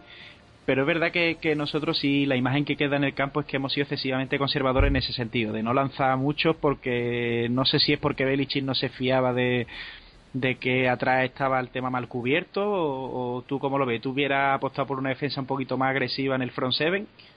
Hombre, yo creo, yo soy de los que dicen de in Belichick we trust, ¿no?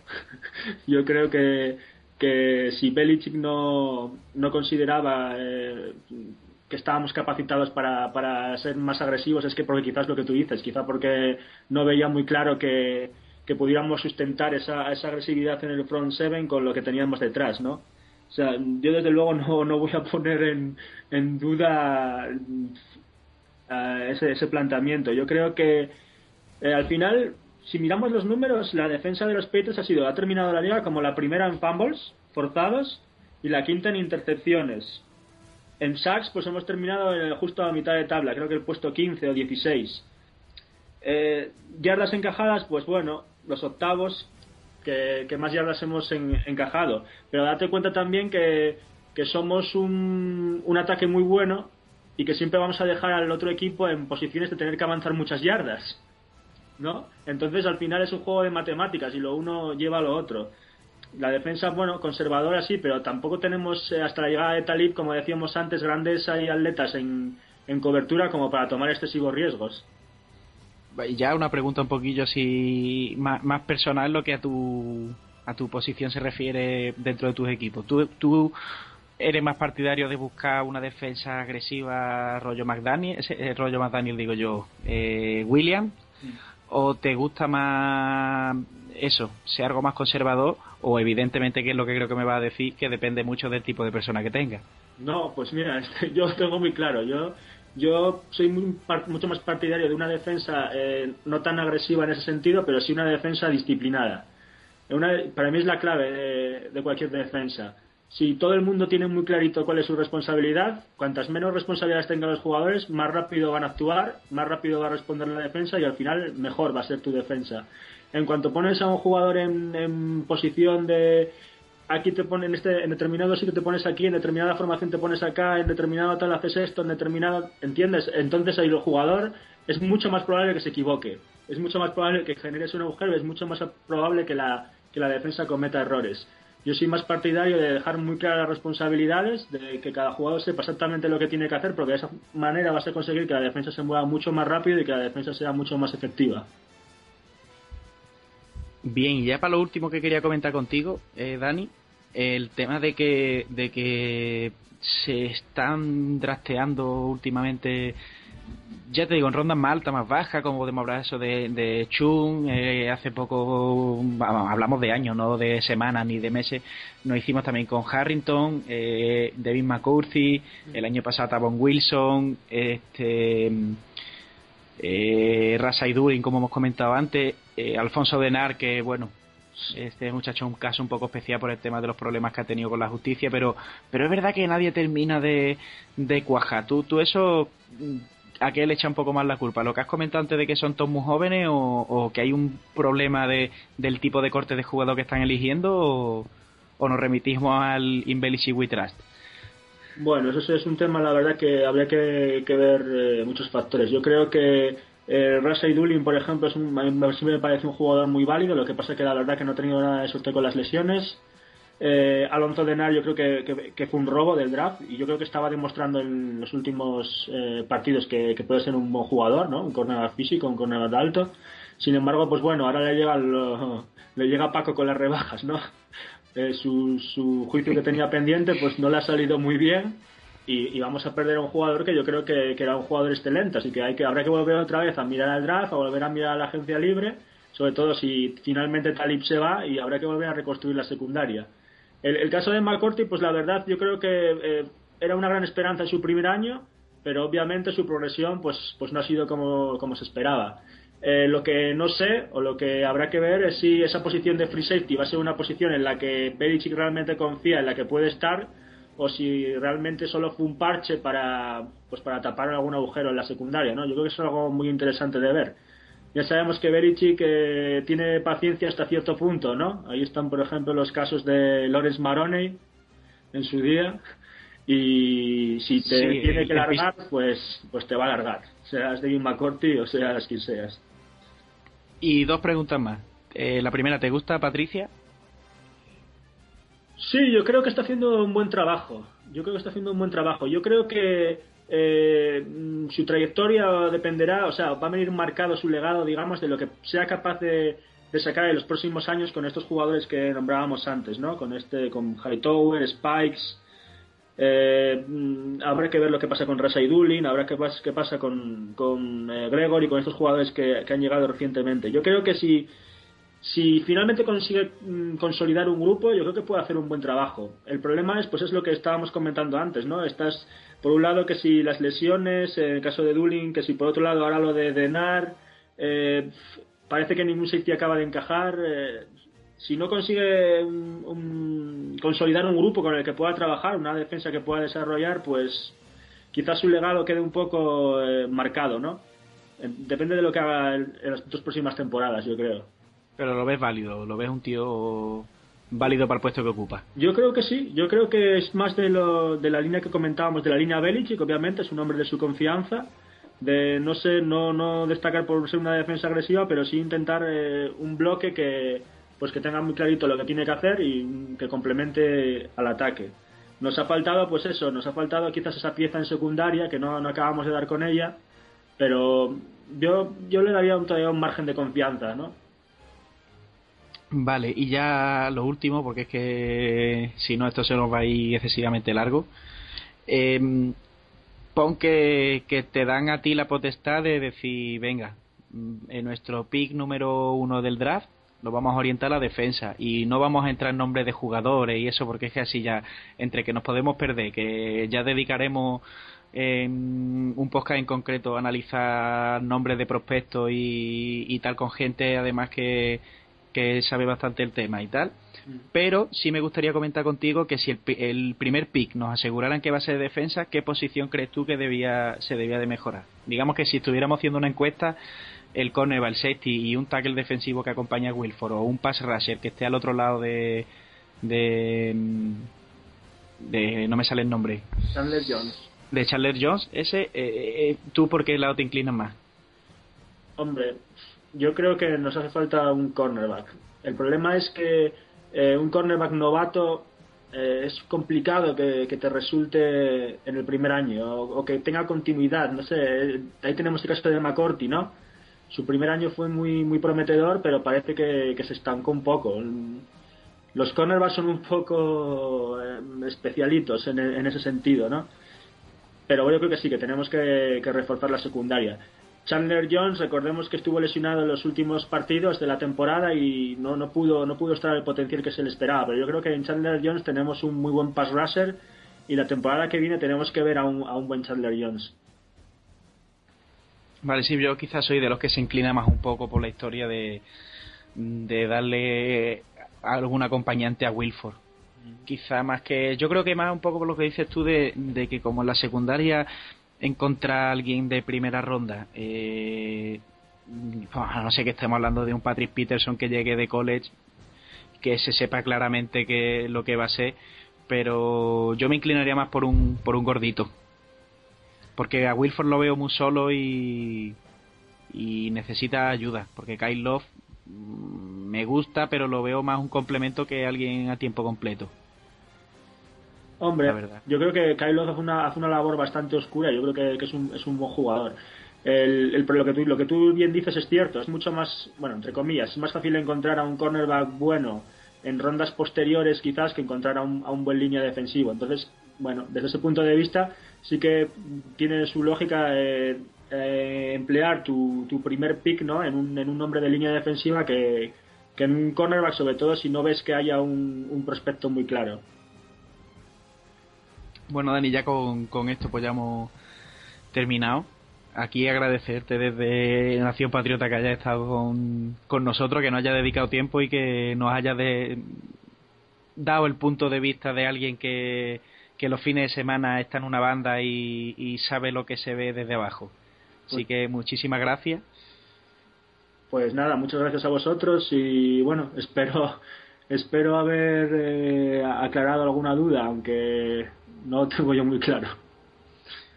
Sí, hombre, sí. No ves que siempre siempre viene bien un punto de vista de- desde ese lado porque se te puede informar sobre noticias, te puede informar sobre sobre actualidad, pero pero es verdad que en temas estratégicos mm, hace falta que alguien explique un poco porque no hay cosas que sean tan obvias. Así que eso, muchísimas gracias y, y esperamos tenerte otra vez pronto con nosotros. Pues nada, encantado de hablar con vosotros.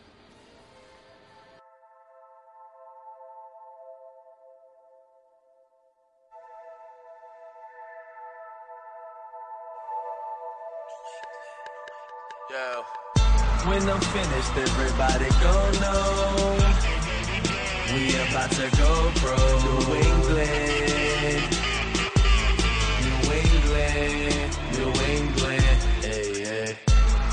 finished, everybody gon' know we about to go pro. New England, New England, New England.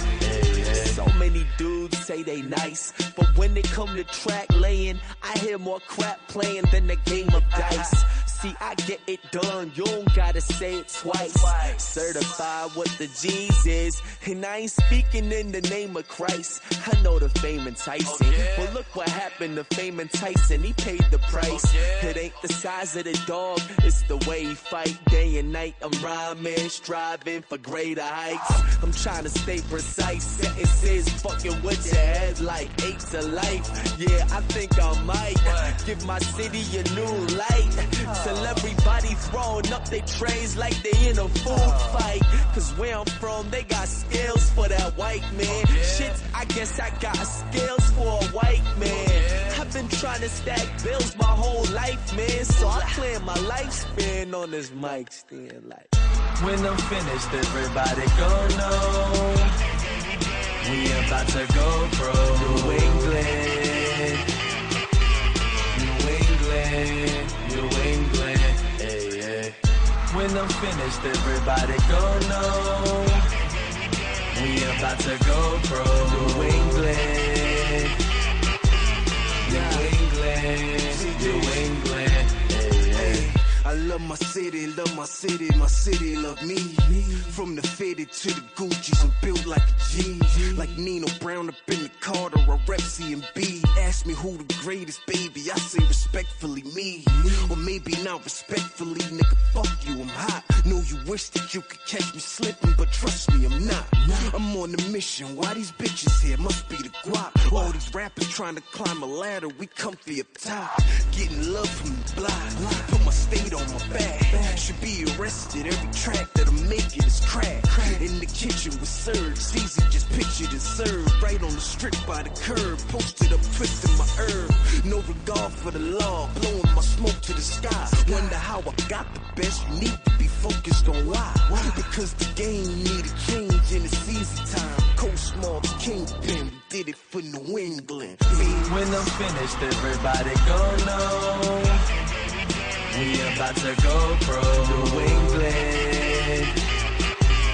New England. New England. Hey, hey. When I'm finished, everybody go know. We about to go pro. New England. New England. New England. Hey, hey. I love where I'm from. Get a lot of love where we from. Since we hold it down, it's up to us to hold it up. When I'm finished, everybody gon' know we about to go pro. New England, New England, New England. Hey, hey. When I'm finished, everybody gon' know we about to go